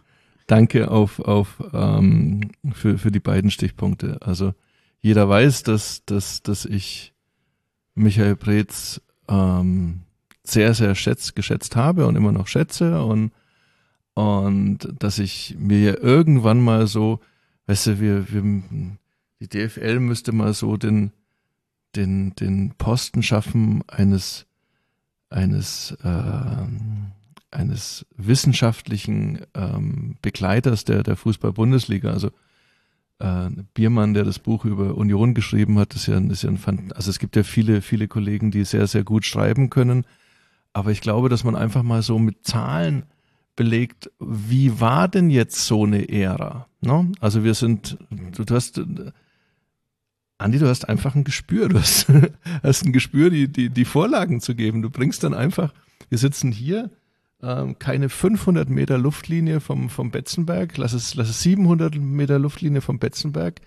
Überlegt euch, 97, 98, wer ist mit uns zusammen aufgestiegen? Wolfsburg und Kaiserslautern Wolfsburg und Kaiserslautern. sind Wolfs- beide Meister geworden dann. Wolfsburg, Hertha und Kaiserslautern. So, jetzt mal ganz ernst die Frage, würden wir mit Wolfsburg gerne tauschen oder würden wir mit Kaiserslautern gerne tauschen, wenn man die ganze Zeit nimmt? Rhetorische Frage. Nein. Ne? Also, also wir, wir, wir sind ein Verein, der als die Bundesliga explodiert ist und als die Bundesliga, ähm, als die, als die, die Klassenverteilung Oberklasse, obere Mittelklasse, Mittelklasse, untere Mittelklasse, bla bla bla, als sie zementiert wurde, die einfach nie richtig hier geschrien hat. Durch massive Standortnachteile in Berlin. Es gibt auch Standortvorteile in Berlin. Das ist die Kreativität, das sind die Menschen, das ist die, die Stadt selber. Ne? So, was hätte besser laufen können, wenn ich mir jetzt Vereine anschaue wie Stuttgart, wie Bremen, wie, wie jetzt die zweite Liga, Hamburger SV, die Unaussprechlichen äh, aus Gelsenkirchen und andere. Welchen, wie viel, wie viel, wenn, wenn wir einen Median ziehen, wie viele Vereine haben überperformt? Da haben wir ein paar. SC Freiburg beispielsweise. Über die ganze Zeit sicher auch Eintracht Frankfurt, definitiv. Ne? Und noch mehr. Aber wie viel haben underperformed, also waren, um es jetzt mal berlinerisch auszudrücken, noch viel schlechter als unsere Hertha. Verstehst du? Hm. Weil für uns ist das ja, ist das ja, ist das ja eine, eine riesengroße Beleidigung, was da, was da abgelaufen ist in den letzten 24 Jahren seit dem, seit dem Aufstieg. Ne? Mhm. Also eigentlich müssten wir, müsste Liverpool und Manchester City müsste uns immer Spalier stehen, wenn die Pokale verteilt werden und Barcelona. So ist ja der, der, der Berliner Schönes Bild. Oh, ja, ich, ich stelle es mir auch gerade vor, wie ein Messi uns ja, applaudiert. Ich, sagen, ich sehe auch gerade Messi so Messi würde auch applaudieren. Mit einer angedeuteten Verbeugung. Um ja. Aber ist, ist ja die Frage, vielleicht kann sich ja mal einer, der jetzt zuhört, wirklich machen und sagen, komm, ich bereite es jetzt mal knallhart nach Zahlen auf. Stand 1997, 98, die gesamte, die gesamte Linie. Da gibt es in dieser, in diesen 25 Jahren, jetzt bis 2022, gibt es Overperformer es gibt Underperformer, um mal Marketing-Sprech wieder anzuwenden. Ne? Und dann gibt es die Vereine, die auf Plätze geschossen wurden, die sie eigentlich von ihrer Tradition und höchstwahrscheinlich in vielen Fällen auch von ihrer Managementleistung gar nicht verdient haben, die aber so viel Schotter hatten, dass sie einfach äh, ähm, too stinkereich to fail waren. Ne? Oder immer wieder nachlegen konnten im Winter. Ich weiß noch, Wolfsburg hat mal in dem Winter nachgelegt, dass dass, dass, dass die ganzen Berater Polonaise getanzt haben, weil, weil, weil sie Millionen verdient haben, nur mit Wolfsburg. Leverkusen gab es mal eine Saison mit 40 Millionen minus, heißt es. Aber wo spannst du gerade den Bogen zu Preetz? Zu Preetz, ne? Ich sag, äh, die, die, die Ära Preetz wird irgendwann mal bewertet werden, wenn die nächste Ära vorbei ist oder vielleicht auch die übernächste Ära vorbei ist. Ich, äh, das, das Ende war, war vollkommen auch von der zeitlichen Abfolge war war, war absolut äh, gerechtfertigt und notwendig. Ich glaube, ich glaube, dass es, dass es Michael Preetz gut geht und ich glaube, dass wir ihn im, im, Fußball wieder, wieder, wieder sehen werden. Er hat ja auch verschiedenste äh, Stationen vor Hertha BSC gehabt. Und dann, dann schauen wir mal, irgendwo wird ein, wird ein Verein sagen, so, der, der passt zu uns auch mit seiner Ruhe und, und mit seiner Art, äh, aus, aus wenig Geld doch ganz erstaunliche Transfers raus, rauszuholen ähm, dass er in dem Moment, wo dann wirklich Geld da war, dass das dass, dass nicht funktioniert hat. Ich weiß nicht, wie, wie, wie das jetzt auf seiner auf seiner Vita brennt. No? Ich bin ihm auf jeden Fall für, für, für sehr, sehr viele Jahre ähm, zoll ihm Respekt und bin ihm auch, auch, auch für, für eine ganze Reihe von Erfahrungen und Spielern und Erlebnissen mit Hertha BSC, die sich mit seinem Namen verbinden, dankbar. Ich bin ihm unheimlich dankbar, wie er sich äh, in der Situation eben mit, mit Olaf Lindner, mit der Cheffe verhalten hat. Das war für mich außergewöhnlich. Das ist auch ein, auch ein, auch ein, auch ein Lob seiner, seiner Empathie, die er, das ist jetzt meine Kritik, vielleicht zu wenig nach außen trägt, zu der er fähig ist, wo er sich aber immer versucht, selbst zu beschützen. Und ich weiß, dass er definitiv alles, also in jeder Situation nicht das Beste für sich, sondern das Beste für Hertha wollte. Und wer damit nicht klarkommt, der kann gerne mit mir, mit mir persönlich diskutieren, aber ich glaube, dass ich da schon einen ganz guten, guten Eindruck habe. Das zweite Stichwort, das du mir gegeben hast, ist, ist wir hatten, ähm, um es jetzt zu erklären, wir hatten, wir hatten vorm, vorm Podcast darüber gesprochen, dass mir, ich lese ja fast alles, was über Hertha geschrieben wird, in, in, in Blogs und ähnliches. Ich habe äh, diverse diverse Alerts und Grapper und so weiter und ich lese das wirklich und es macht mir Spaß und das ist auch eine, eine, eine vollkommen eine, eine vollkommen ähm, diverse, also eine sehr interessante Landschaft. Ähm, ich habe in einem in einem äh, Blog eine Sache eine Sache gefunden, die die die einfach so nicht stimmt. Ich hoffe, dass der Marcelino heißt er noch, ähm, dass dass er vielleicht zuhört und dass er das einfach mal so jetzt von mir nimmt. Der hat da irgendwas geschrieben über über Windhorst und so weiter, ähm, über die Millionen oder ob die jetzt gut oder schlecht sind das ist ein ganz anderes Thema. Er hat dann irgendwie den Twitter-Namen von, von Ingo Schiller, Don de Berlin, hat er mit mafiösen Assoziationen belegt. Also er glaubt, dass der Twitter-Name Don de Berlin ist. Wobei da auch ein mögliches Augenzwinkern mit dabei sein ja, könnte. So. Also ähm, es ist aber dokumentiert und äh, jeder, der sich, der, der, der, der in, in Hertha, mhm. nein, das ist falsch. Also es, es, es ist dokumentiert und es ist auch wirklich so, dass da eine ganz andere Geschichte dahinter steht, die, die viel, viel lustiger ist. Und mhm. die Geschichte erzähle ich jetzt schnell und dann haben wir, haben wir was zu lachen. Als ganz, ganz kurz, übrigens, dieser Artikel ist äh, durchaus lesenswert, weil er sich ja doch recht viel mit Lars mhm. Windhaus beschäftigt. Richtig. Aber an der Stelle konntest du einfach nochmal eine Geschichte, eine Background-Geschichte erzählen. Ja. Und die wollen wir nicht vermissen, no. äh, verpassen. Also als Hertha gegen Barcelona gespielt hat, ähm, war Ingo Schiller schon bei, bei, bei Hertha BSC und wollte halt ähm, die, die Delegation auch auf Spanisch begrüßen und aus irgendwelchen Gründen dachte er, Donde heißt ich bin, ne? also ich heiße, ich bin und hat also die ähm, spanischen Kollegen immer begrüßt mit Donde este Ingo Schiller. Donde heißt aber wohin oder wo. Ne? Mhm. Und die ganze spanische Delegation muss ich irgendwie gefragt haben, wieso fragt der Mensch, der Ingo Schiller heißt, uns die ganze Zeit, wo ist Ingo Schiller? Ne? Und es muss also wirklich so einer dieser, dieser genialen Momente, wie kann man sich verstehen, wenn, wenn du alles richtig machen willst und liegst dann eben daneben. Und natürlich haben es die, die ganzen, ganzen, haben es viele liebe Menschen auf der Geschäftsstelle mitbekommen. Und Ingo Schiller hat seitdem den Spitznamen dort Donde und hat das dann irgendwann mal auch zu seinem Twitter-Handle gemacht, Donde Berlin. Und wenn man es jetzt dann wirklich wörtlich übersetzt, wohin gehst du Berlin, ist es ja schon wieder ein unheimlich äh, philosophischer, ein unheimlich zu unserem Podcast und zur jetzigen Situation passender Twitter-Handle. Wohin gehst du Berlin? Ich glaube, das ist wohin gehst du Hertha? Das ist das, was uns, was uns, was uns alle umtreibt, weshalb wir jetzt hier zusammengesessen haben und äh, womit ich euch jetzt entlasse und mich bei bei Andy äh, wieder mal wieder mal bedanke für die Chance, euch voll labern zu dürfen äh, ohne Ende. Und an Marcelinho, Marcelinho, ich lese deinen dein Blog weiter, aber da ist ja einfach mal ist dir einfach mal der Ball versprungen und und ich finde, dass das auch dann, äh, dass man den den Ball dann auch sauber wieder ins Spiel bringen kann, um jetzt mal ins ins, ins Bild zu bleiben. Diese Lust, diese dieses schöne Geschichte war das auch wert, also das mal aufzulösen, woher der Name. Ich wusste es nicht. Also, ich habe ich habe auch immer überlegt, woher kommt das? Was heißt das eigentlich? Wie kommt er da drauf? Aber also ich äh, dachte lange schön, Zeit, ich dachte lange Zeit, weil ich hm. weiß, dass dass dass äh, Ingo Schiller World of Warcraft Fan ist und ich dachte, es gäbe da so einen Clan, der, der, ja. der so heißt, ne? Aber das, das ist, also die Geschichte ist wirklich so, wie, wie ich sie jetzt erzähle. Und äh, ich verabschiede mich jetzt mit den Worten, Donde est Andreas Lorenz. passt, passt gut auf euch auf. Alle, die in Berlin sind, passt gut auf unsere Hertha auf. Lasst gut auf euch aufpassen. Und lasst uns gemeinsam die, die neue Aktion mit, mit voller Kraft angehen und es wird unser Jahr. Da kann ich, das ist das schönste Schlusswort, was ich mir vorstellen kann. Dann sage ich auch nicht mehr viel mehr außer Hahohe. Das war's für heute. Hahohe, danke. Ja, dann hoffe ich, die Aufnahme ist noch im Kasten. Und dann bin ich glücklich. Danke. danke.